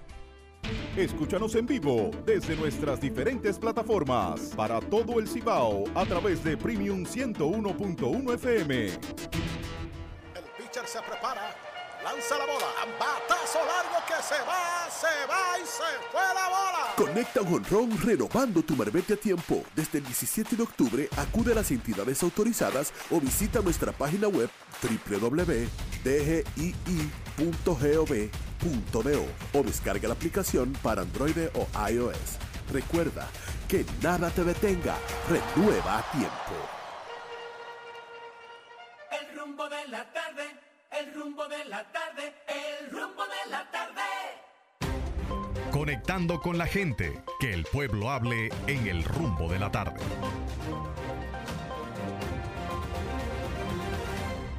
Bueno, aquí estamos, mis amigos. Eh, dame los teléfonos, Pásale los chicos. números, Pásame los Sandy, números. por favor. Eh, no- Georgie no está aquí, ¿no? 809-682 58 98 Ah, 50. 98 Ah, Él está 50. ciego. Pasa- Pásalo para acá, ven para que. 98 50. Este, este es terrible. Vamos a ver, aquí tenemos en la línea telefónica. Buenas tardes, buen provecho. Hola. Aló. Sí, buenas tardes, Juan. Hello. Súbelo, súbelo, Sandy. Ahí. Su- Sí. Dígame. Sí, Juan, buenas tardes. Y Rudy. Hola. Y donde quiera que esté a Georgie. Bueno, está, está, Y- bien. y ya- Está en el Ajá. aire. Está en el Y aire. ya hay gente que no saludan a Olga porque está en los controles, pero saludo para Olga también. ¿Cómo no? Adelante. Ya Olga, no está, ya, ya Olga no está aquí. Olga está trabajando en otro medio. Ah, ok. Ay, qué pena. No, está, pero está mejor. Ah, yo iba a decir de lo que se perdió, pero está bien. No, no, ella está mejor, ella está bien. Con su Ok. mejoría cualquiera su casa, su Juan. casa dejaría. Yo oyéndolo a ustedes hablando de la justicia, pero ustedes se acuerdan o se recuerdan de algún fiscal o algún procurador que haya puesto en los 20 años el gobierno del PLD o algún fiscal o ayudante de fiscal que sea no apolítico o que no haya sido miembro del comité central o comité político del PLD. ¿Y cuántos presos de narcotraficantes metieron ellos presos o extraditaron? Yo quisiera saber, a ver si alguno me dé ese dato. Ok, bien, gracias, gracias. Pero déjame decirte una cosa, la mayoría de los fiscales y procuradores Buenas tardes, Georgie. a lo largo del tiempo han sido políticos, de muchos partidos. Sí, Sí, hola. Hola. Buenas tardes, Juan. Sí, buenas tardes. Rudy, a Georgie, donde quiera que se Hola. encuentre. Muy bien, adelante. Desearle a ustedes prosperidad en su salud, en su finanza, en su familia. Juan, hermano, un seguidor tuyo de toda la vida. Gracias, gracias, Brady. Martínez de este lado. Adelante. A Georgie, donde quiera que se encuentre, también, todos los parabienes. viene en camino ya. Claro que sí. Yo, eh, Juan, Sí. aquí en la circunscripción número 3 del Distrito Nacional ha surgido un nuevo fenómeno político. Esa es la doctora Keila de los Santos, candidata a regidora en la Alianza Justicia Social PRM. Esa señora tiene un trabajo social realizado en esta demarcación política, Juan, y por eso la vamos a apoyar, porque se lo merece. Ok. Bien. Buenas. Buenas. Hola. Sí, buena, sí, buena. Sí, Eh, ¿Cómo están? bien. Bien, gracias. Mire, Juan, Sí. eh, respecto a, la pregunta que usted hacía sobre listín diario y si Lionel eh, pudiera ser socio, eh, tú sabes que es una cuestionante que el, todo el país siempre se la ha hecho. Incluso, recuerdo en una ocasión, eh, luego de la venta del, en el 2010 del periódico y, le- y la editora Listín Diario, se comentó en todos los medios de que Félix Bautista había sido el famoso comprador, lo cual en una ocasión se desmintió, pero eh, realmente yo sí creo que Leonel es de los socios conjuntamente con Félix Bautista. Hola. Ahora, yo le pregunto a Rudy si él cree que hay algún nivel de traición en la escogencia de Guillermo Moreno sustituyendo a Farideh Raful. Si a eso que se refiere su artículo, a ese hecho. Porque Farideh hoy es la segunda al mando en la campaña electoral. El presidente escogió a José Ignacio Paliza como jefe de campaña. La segunda figura lo es precisamente Farideh Raful. Entonces ella no se siente traicionada, porque al contrario, ahora ella va a trabajar por la candidatura y por el triunfo de Guillermo Moreno.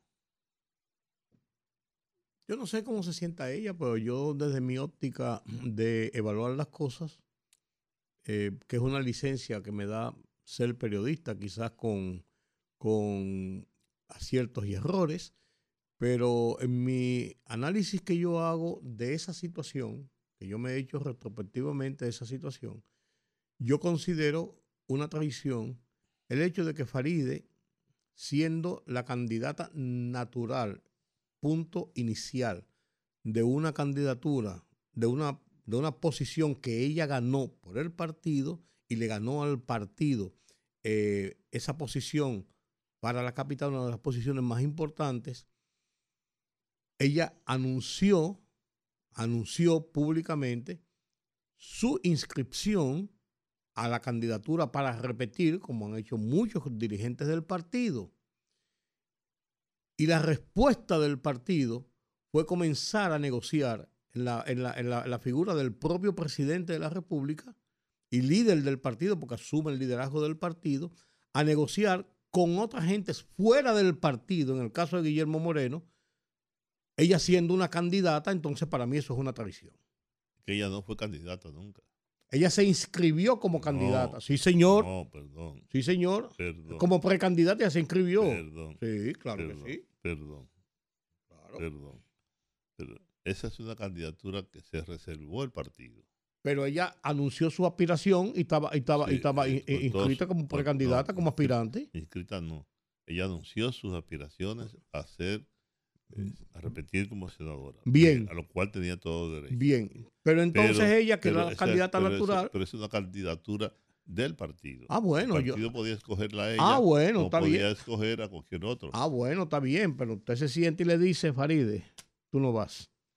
Porque nosotros entendemos que eh, vamos a traer a un marciano, o vamos a traer un sueco, o vamos a traer un hombre de la tercera circunscripción, lo que sea, porque nosotros entendemos que esto por esto, por esto, por esto, por esto y por esto, no lo deja seguir Bueno, para adelante. igual que el partido se, se agenció, se reservó el derecho constitucional sobre la ley de un 20% de las candidaturas, también se reservó la candidatura a alcaldesa en la capital. Como se reservó por igual en Santiago y se ha reservado en otros lugares. Yo estoy de acuerdo contigo en un hecho, en que aspirada, cuando ella anunció sus aspiraciones de repetir nueva vez. Primero, dos cosas. ¿Por qué el partido no la, no, no la selecciona nueva vez? Uno. Dos. Dos. ¿Por qué el partido eh, debió, y eso sí que estoy de acuerdo contigo, decir de un principio, mira, nosotros nos hemos reservado esta candidatura. Estamos en una negociación con Alianza País, con el Partido Reformista, con quien sea. Y la tenemos reservada. Por lo tanto, a ti te damos, como tú eres una figura importante del partido y del gobierno, te vamos a reservar, te vamos a garantizar, que fue lo que se, se- yo sé que se ha hecho en otros casos, que se ha garantizado a una, por un segundo gobierno una posición en el gobierno, que es lo que creo que se ha hecho con ella. Tarde, eso sí, tarde, muy tarde, muy tarde, pues eso debió haberse hecho de un principio, ¿no? Eh, yo sé de muchos senadores que están dispuestos a entregar su senaduría por una posición importante del gobierno. Un senador, un senador solo puede ayudar a un chofer, a una secretaria, a tres gente. Porque ni siquiera, ni siquiera lo- eh, le dan una cita para ir a un sitio. ¿Verdad? Entonces, un, un ministerio o una dirección general te permite eh, dar empleos, ayudas, etcétera, a mucha de tus gente, sobre todo cuando tú tienes aspiraciones que van más allá de ser un simple senador. Un senador de la capital y un senador de Pedernales es el mismo senador, cuando está en el hemiciclo. Claro. La misma cosa. Ahora, lo que yo te preguntaba, era hasta dónde eso puede considerarse como una traición propiamente, cuando e- ella es la segunda al mando de una campaña electoral. O sea, ella no se siente traicionada, obviamente. Bueno, yo, yo ahí le doy entonces con más razón, con más razón, esa resiedumbre que muestra Farideh Raful de que con todo lo que ella denunció, porque lo denunció ella públicamente, y lo denunció varias veces, yo la oí en su voz, nadie me ha dicho nada públicamente, nadie me ha dicho nada, yo no sé, nadie me ha dicho nada. En el programa de María Cela, María Cela dijo, mira, yo no quiero meterme en esta cuestión de política. Pero, Faride, ¿y qué es lo que está pasando con, con- con- con el tema tuyo? Yo escuché. Sí, y ella dice, yo no sé porque nadie me ha dicho nada. Se anda diciendo esto y aquello. Entonces, en el momento que ella dijo eso, siendo una dirigente del partido, si no era así, el partido debió haber dicho sí. Con Faride se ha hablado, no se ha tomado una decisión, pero se ha hablado. Debió haber respondido públicamente eso, porque queda en el imaginario eh, general, queda la idea de que a ella no le tuvieron ningún tipo de consideración. Yo tenía Eh. entendido que sí, que se había, se había conversado con ella. Incluso me dijo Robertico Salcedo que él personalmente habló tanto con ella como con sus padres. Y otros dirigentes del partido también me dijeron, conversaron con ellos en su momento. Ahora, su derecho, te voy a decir, yo, Juan TH, conociéndome, ¿eh? yo hubiera mandado al carajo a todo el mundo. Bueno, pues, pues, entonces ahí está la, la- la- la virtud de ella está ahí, que con todo y eso que pasó, acepta ser la co-directora de la campaña. Ah, Buenas segui- tardes. Seguimos, seguimos, seguimos. Buenas tardes. Seguimos, Excusen el paréntesis. seguimos. Eh, Juan, Sí, no te lleves de Rudy. claro que no. Rudy lo que quiere es meterle cizaña. Exactamente, una cuña, que mete una cuña, ¿eh? En, en el PLD y en la Fuerza del Pueblo es peor porque al, a PA lo tienen saltando y brincando y le iban a meter un senador que lo declararon no no grato de Elías Piña en el distrito y ellos no han dicho nada de eso. No te lleves de él. Bueno, Que es lo que quieren meter cizaña en el partido. Faride está bien y nosotros apoyamos a Faride donde quiera que se vaya. Y estamos con Faride y sabemos que Faride como quiera va a ganar. Pero si el partido dice que es mejor una negociación, hay que irse con la negociación y votar por el que pongan.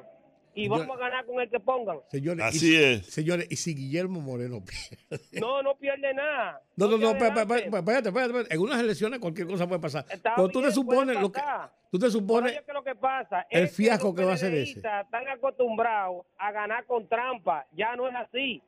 Ellos Bueno. decían antes de la campaña con cuánta con cuánto por ciento iban a ganar. Ya no. Ya ellos andan buscando hasta un palo de coba para darle entrevista y paliarse. Antes, ellos, antes ellos hacían toda la diablura. bien. Gracias. Vamos aquí a la línea 1. Buenas tardes, buenas noches. Buenas noches, feliz año nuevo. Gracias igual. Gracias, igual, gracias. igual, De igual, parte hermano. de, del esposo sagrario y sagrario. Aquí estoy yo esperando la canasta de Rudy González. Oye, Y todas las que mandan a él. no, no, eh, la- te va a llegar para San Valentín, te va a llegar. Para la vieja Belén. que vieja ver. Ya la vieja Belén, ya la vieja Belén murió de un infarto. Ya, ya. Por vieja, sí. De vieja. Le llegó su, le llegó su tiempo ya. Eh, ¿Verdad? Eso existe todavía, No. la vieja Belén. Rudy, Dímelo. Juan, no, Bueno. eso, eso de, de Guillermo Moreno, eh, yo me siento incómodo porque en realidad es verdad, eh, maltrataba un poco a Faride, pero Guillermo Moreno no es tonto, él sabe muy bien que es un clavo pasado ahí como senador por el PRM, porque el PRM, el PRM en la, en la ciudad, en la capital, está demasiado fuerte. Sí, está Eso dice que ese bulto, ese bulto, dice que no, que, que, que, que Omarcito es un bulto, eso, eso, es- lo que pasa es que estaban como, como no se decidían con la cuestión de Faride, eh, sacan el pechito, ¿tú entiendes? Y que no, que eso es porque tienen miedo, y, y eso, señora, lo que pasa es que el PRM está calculando todas sus cosas.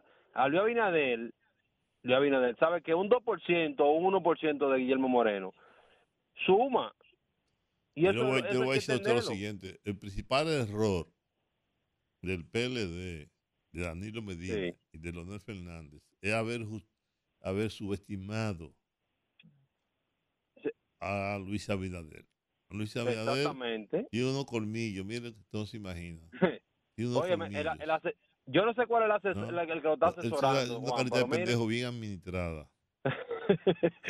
el, el que lo está asesorando, Juan, ese tipo es un verdugo. Porque mire, Luis Abinader está actu- actuando con una sapiencia que, que parecía como si fuera que tuviera ya tres periodos gobernando. Ha sacado colmillos, sí. Oh, oh, No.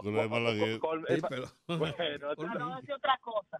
Di- Dice, dice la esposa mía que para no decir otra cosa ha sacado colmillo, para no decir otra cosa. Sí, ok, gracias. Lo escuchando, Saludos saludo a tu esposa.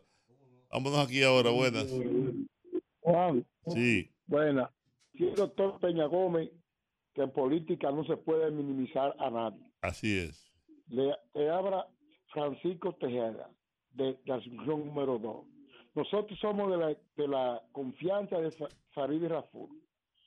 Yo, Francisco, no, Juan, tú me conoces, yo no apoyo a Guillermo Moreno. Él dijo que había que buscar a, a Miriam Germán para que investigara al presidente por la cuestión de, lo- de los papeles fiscales. Yo, Francisco, no apoyo a, a- Guillermo Moreno. Mierda para él.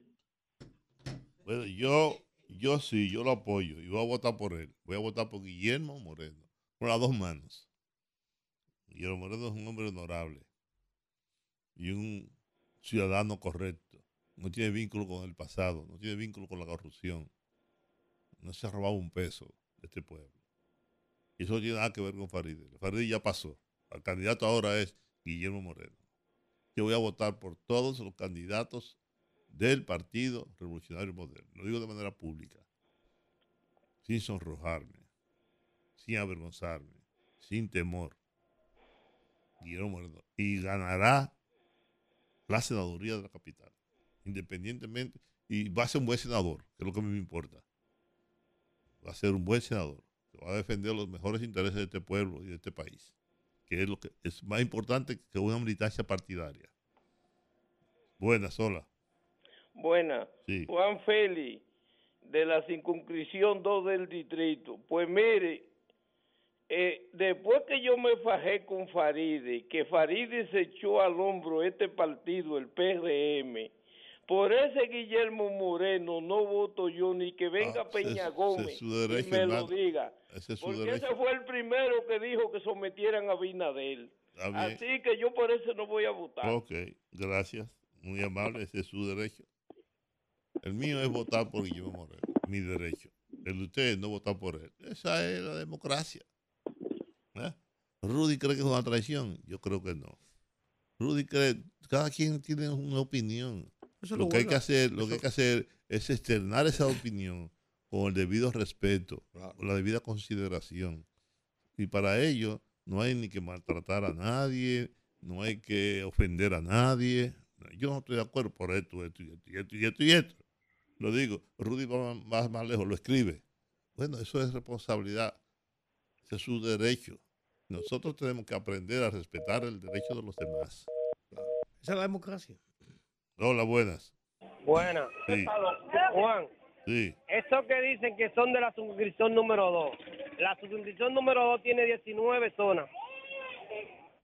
Sí, ¿de qué área, de, de qué zona en la suscripción número 2? Porque yo soy de la suscripción número 2 y soy de la zona J2, del Cristo Rey. Entonces no crea eso, porque el PRMista no va a clasificar su voto. Claro. Porque no es verdad que un PRMista va a votar por un senador contrario o por Omar Fernández o por cualquier otro y no por el de su partido. Eso es mentira. Eso es lo que yo digo. Si usted, si usted es de un partido, usted vota por el candidato de ese partido, aunque no esté de acuerdo.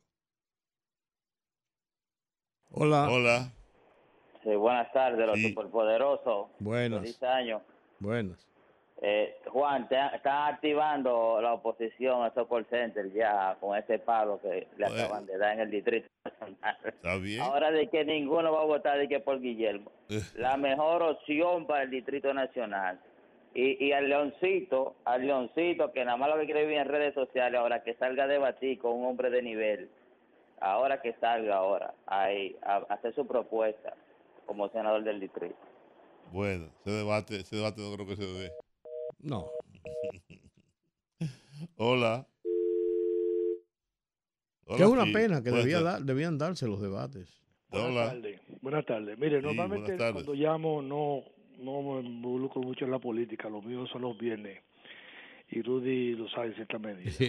Oye, que yo creo que estoy viendo el debate, acabo de, de, de prender la radio, y creo que nos estamos visualizando a muy corto plazo.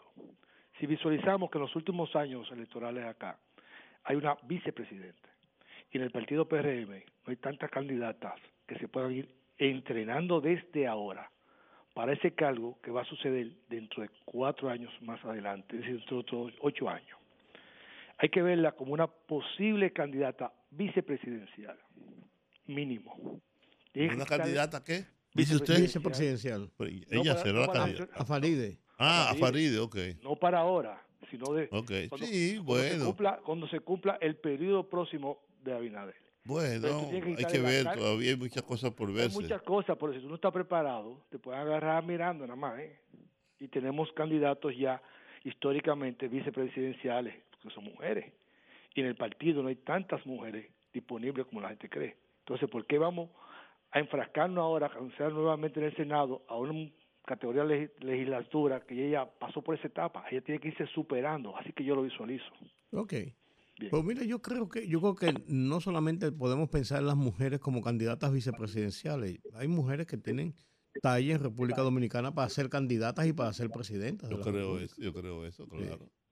De hecho, de hecho, las aspiraciones de Carolina Mejía son a la A presidencia la, de la a la República. presidencia de la República. La tuvo Margarita en su momento. La Exacto. tuvo, hay, hay, hay mujeres Milagros- aquí. Milagros Milagros Ortiz también. Y, o sea, aquí hay, aquí hay mujeres Hay de, quienes, de- hay de quienes- talla, hay sí. quienes dicen, no, que este país no está preparado todavía para una candidatura de esa naturaleza. No es verdad.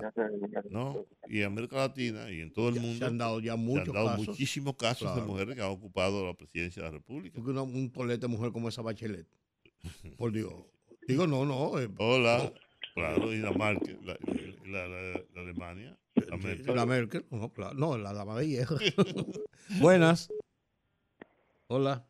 Sí, sí, a- adelante. ¿Cómo tú estás, Rudy? Hey, ¿cómo tú estás? Bien, ¿qué de nuevo? ¿Todo bien, hermano? Aquí por cabeza dura, aguantando a Juan, dime tú. Tú estás buena. Nadie sabe quién aguanta a quién. Cuéntanos. Oye, ese que llamó ahorita, que dijo que él no votaba por, por Guillermo Moreno, Ajá. ese no es del PRM.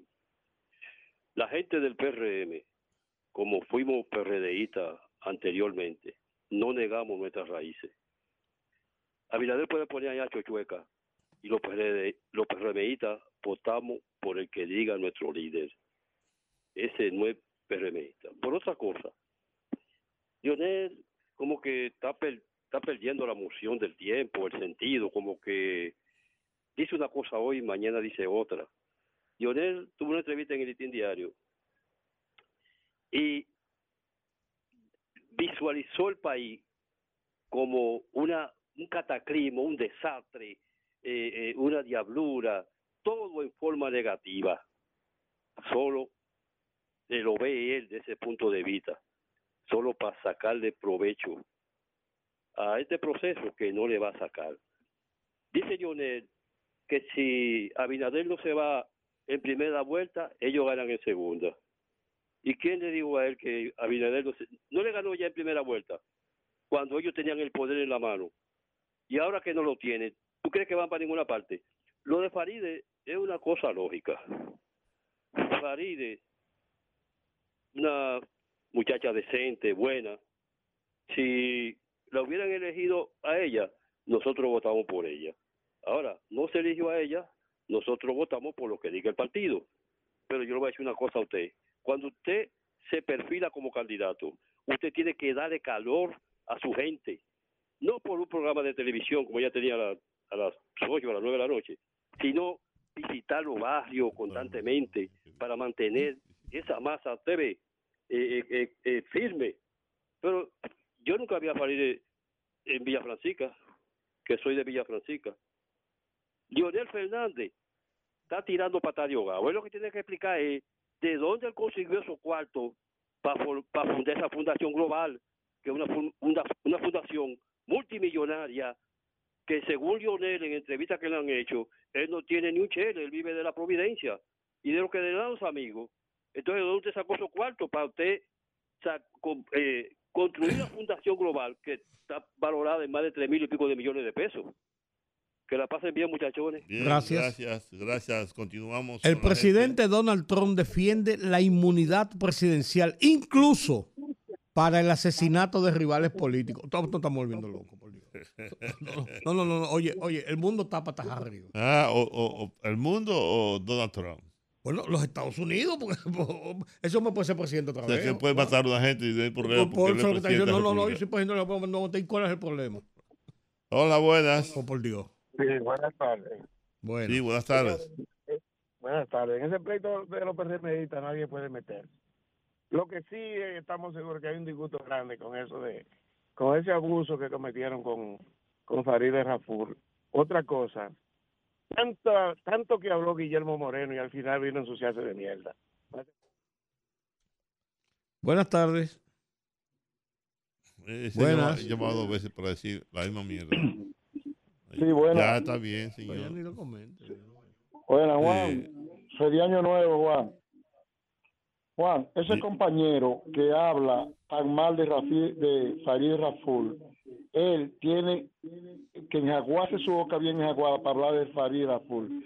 Farid, la compañera, se tiró el partido encima, ustedes lo saben, y hoy es maltratada. Y miren lo que dice ese compañero, que Faride no visita a los compañeros. Ese compañero que se enjague la boca bien. Yo no voy a votar por Guillermo Moreno, nada más por ese bendito compañero. Es, esa voz yo la conozco. Él llama siempre de la pupu. Ahora, ahora ocurre que los la gente de la pupu son son, son, son, son, son faridistas. Faridistas. A ultranza. Seguimos, seguimos, seguimos. Tenemos que ir a la pausa. Vamos aquí. Dígame. Buenas. Ah, bueno, va. Vámonos a la pausa. Continuamos con ustedes al regreso, mis amigos.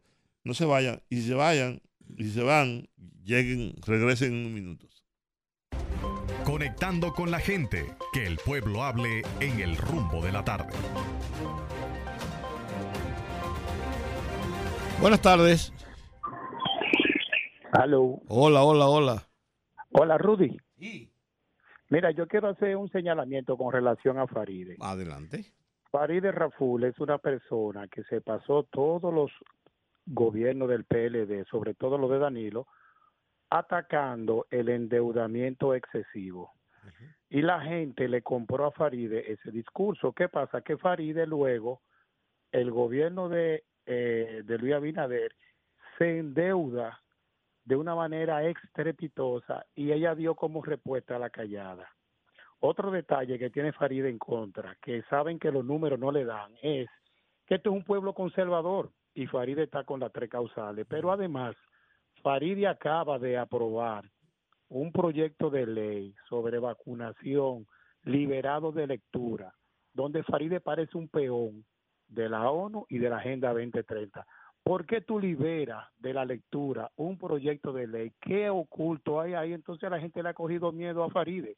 No tiene otra causa, no tiene una defensa al pueblo, sino a sus intereses personales. Gracias. Bueno, pero Farideh ganó apoyado a Alter Causales. O sea, yo no creo que Alter Causales sea el impedimento de que ella volviera a ganar. Eh, si te lo dice por la postura que asumió ahora eh, Omar Fernández, de que no apoya las tres causales, también eso tiene su, su pro y su contra. Pero lo que dice el señor también tiene una contradicción. Porque está bien, vamos a suponer que tiene razón en su planteamiento, pero quienes estarían en contra de las posiciones de, de- de Faride son la gente contraria a Faride. Lo que estamos hablando es de que dentro de su propio partido a ella la han excluido de la candidatura, que son dos cosas diferentes. Hola. Aló. Sí. Juan, es realidad lo que dice Rudy. El señor que llamó no tiene razón en la postura que él hace. Porque sí, Faride protestaba por los préstamos, y lo sabemos.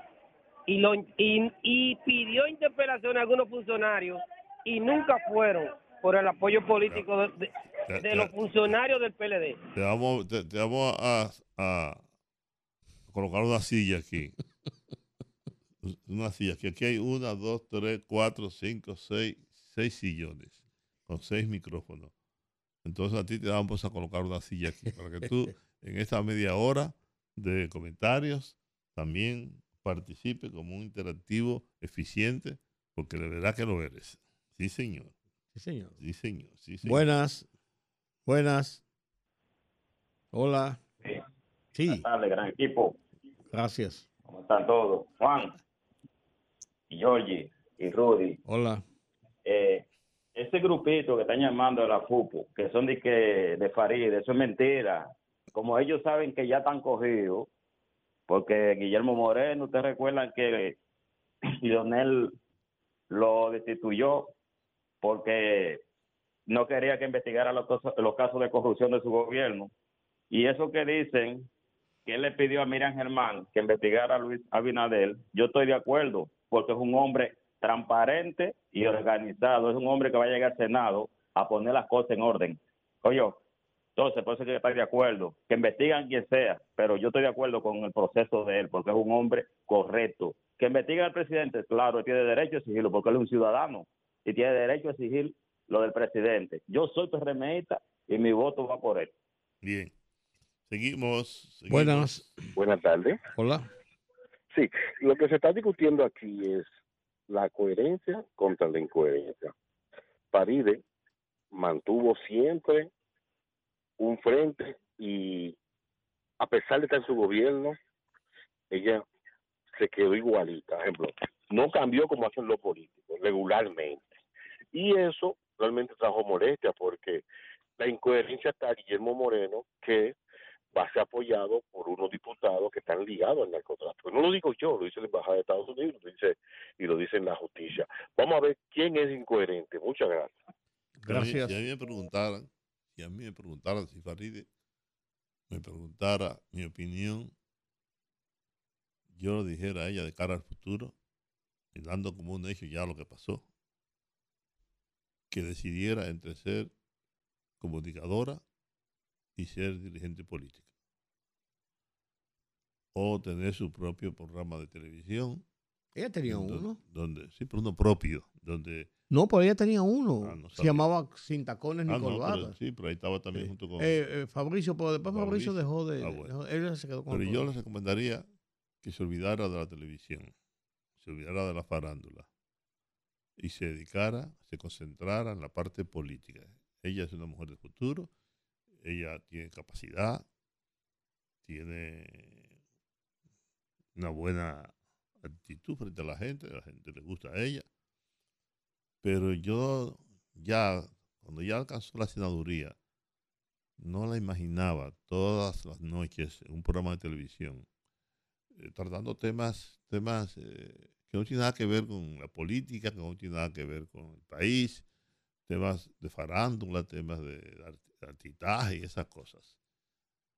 Yo me hubiera concentrado en la parte política, en la parte congresual, en la parte de mis aspiraciones. ¿A qué quiero yo llegar?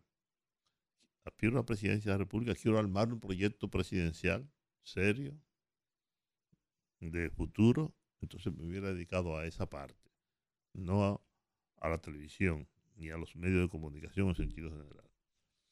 Ese sería, sería todavía sería, puede ser mi consejo. Hola, buenas.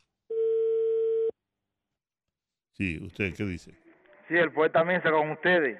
Hola, poeta, ¿cómo está usted? Bien, por la gracia de mi, mi- de mi Señor.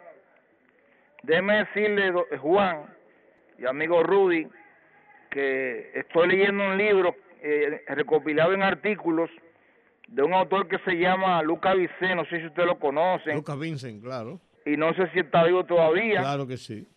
pero lo estoy disfrutando porque marca lo que fueron cuatro años o el tiempo que estuvo gobernando don Antonio Guzmán Fernández. Yo lo reto a ustedes para que traten de conseguirlo de alguna manera u otra. Gracias, muchas bendiciones. Muy amable. El dominicano Tom Pérez, que es el presidente del Comité Nacional Demócrata Dominicano y asesor principal del presidente Joe Biden en la Casa Blanca, está en República Dominicana, se reunió hoy con el presidente de la República. Es uno de los dos dominicanos que tienen posiciones en la Casa Blanca en, en asesoría directa con el presidente Y Leo, Joe y Biden. Leo, y Leo. Bueno, Leo es eh, miembro del comité eh, central del Partido Demócrata, pero aquí en República Dominicana, pues no es funcionario del gobierno. Dime. Eh, a mí me gusta llamar dos veces, pero ahorita Juan Teche le contestó el de la FUPU. Cada vez que él habla, cada vez que él habla, deja un reguero de materia fecal en su boca, usted ve. Entonces, este ¿Pero quién, Juan o el que llamó? no, no, el que llamó de la FUPU. Ah, ok. Y él tergiversó lo que yo dije. Yo dije que si el PRM hubiese elegido a Faride, yo voto por Faride. Ahora eligió a, a Guillermo Moreno, pues yo voto por Guillermo Moreno, porque esa, era- esa fue la decisión que, que dictó el partido, tú ves. Él no puede estar tergiversando porque él le hace un daño, mucho daño a la FUPU. Al igual que su líder que iba tergiversando la cosa, así mismo son ellos, que la pasen bien. ¿Cómo no? Buenas. Buenas noches. ¿Aló, me escucha? Sí, claro, claro, adelante. Sí. Yo quería decir algo Sí, diga. A los PRMistas y, a, al Distrito Nacional, que es lo que me incumbe, con la senaduría. El partido decidió, el PRM, eh, llevar a Guillermo Moreno. y hay la ilusión de que Omar se va a enfrentar a Guillermo de todas partes. Omar, hay una equivocación en la estrategia de la PUPU y de la alianza. Yo no sabía que Omar tiene un background político más grande. Que oigan algo de la persona que él va a enfrentar. Él va a enfrentar primero al PRM, que dobla prácticamente a la FUPU en votos, en militancia. Pero después de eso va a enfrentar a ese grupo de jóvenes, igual que él, pero que no son más estúpidos que él en política. Dígase eh, Paliza, Jean Luis, Yayo, Fellito, Faride, todos esos muchachos son políticos también, con más experiencia que él, y todo, más con un partido que tiene nosotros todos, empujando por una candidatura, no por Guillermo, sino por el PRM. Entonces, Omar no se va a enfrentar a Guillermo, se va a enfrentar al PRM y esa ha sido mi tesis siempre, que como quiera nosotros debemos ganarle a él porque el partido de nosotros es muy fuerte contra el de él. En un momento ellos fueron más fuertes. Le voy a hacer una pequeña anécdota para cerrar. Ustedes recuerdan en 1998, el PLD era gobierno pero no tenía estructura. Y faltando cinco meses para las elecciones, estaban adelante en toda la senaduría. Y cuando el PRD y el Partido Reformista armaron candidatura, apenas sacaron una, creo porque donde no hay estructura política fuerte es difícil. Entonces, Omar va a enfrentar no a Guillermo, sino a ese grupo de muchachos que yo le mencioné y al partido que es más fuerte que el de ellos. ¿Se cuenta? Buenas. Buenas tardes. Díganos. Salud, saludos a los tres y a ella también. Feliz, Yo- yo feliz le- año nuevo. Yo le puse la voz. Yo le puse la voz. Estoy feliz desde ayer de oírlos de nuevo. Disfruté plenamente los programas de las, las extensas vacaciones que sin nuestro permiso se permitieron tomar. y, y como PRMista ahora llamé como amigo, ahora, pero la- las llamadas anteriores me motivaron a decir que para el PRM, o sea, para Omar ganar, para ganar los peledeístas y los subupistas y lo del grupo en sentido general, tendríamos los PRMistas que votar por ellos.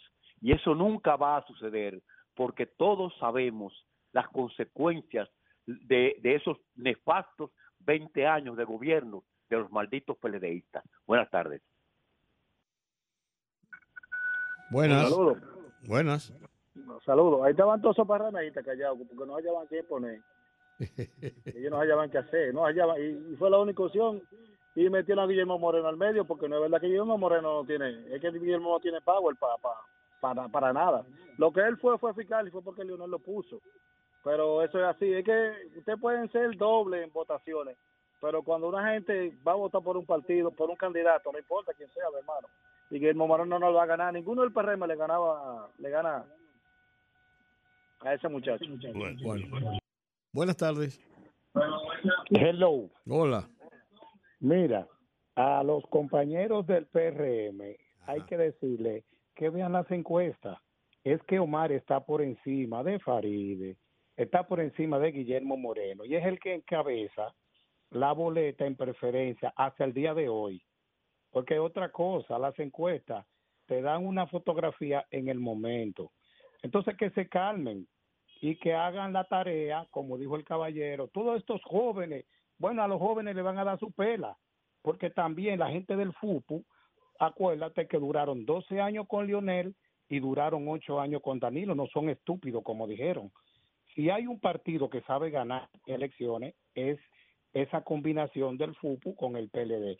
Indudablemente yo sé que el presidente actual, Luis Abinader, encabeza las encuestas, pero también Omar lo hace, que sean humildes y acepten lo que hay. Gracias. Gracias a usted. Buenas tardes. Buenas tardes. Sí. Ahora, yo no tengo conocimiento de ninguna encuesta reconocida que Omar esté encabezando. Yo, enséñenmela, porque yo no la he visto. Y como dijo alguien que llamó ahí, ¿quién tiene la ilusión de que nosotros los PRMistas vamos a votar por Omar? Porque yo no entiendo. Si, si Carolina y el presidente marcan por alrededor de 50 en, en el distrito, de dónde es que le sale que nosotros vamos a votar por Simba, por Dios. Pero por Dios, pero ¿de dónde que le sale?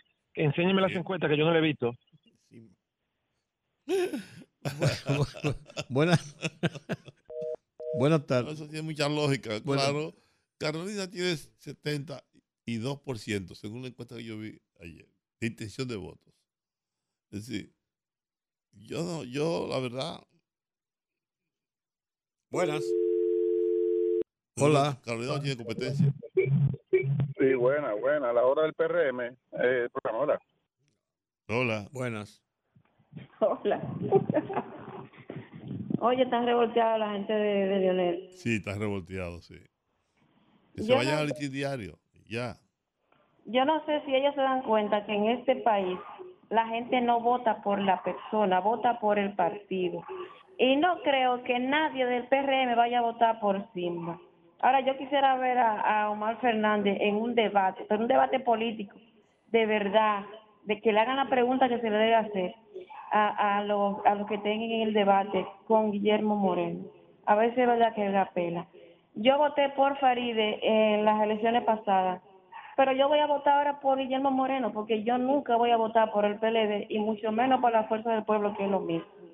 Entonces, que se calmen, señores, que no se desesperen, que si es verdad lo que ellos dicen, que, que Omar está arriba, que yo no lo he visto, que se calmen, que no se, no se, sulfur- no se sulfuren, que como quiera que sea, ahí vienen las elecciones y ese es el día que la gente va a saber si es verdad que él va a ganar o va a perder. O sea, que se calmen, que lo cojan suave. Abur. Abur. Adiós, Jack. Ya que, ya que. Buenas. Que. Juan, Sí. esa es la bola que ellos han tirado. La encuesta tan arriba y que los PRMistas están disgustados y van a votar por él. Ah, Que se pinten, pero que lo pinten de morado. Y recuérdate que, que el color morado es el único color que destiñe y todo lo que tiñe, lo tiñe mal. Buenas tardes. Buena. Ay, Dios mío.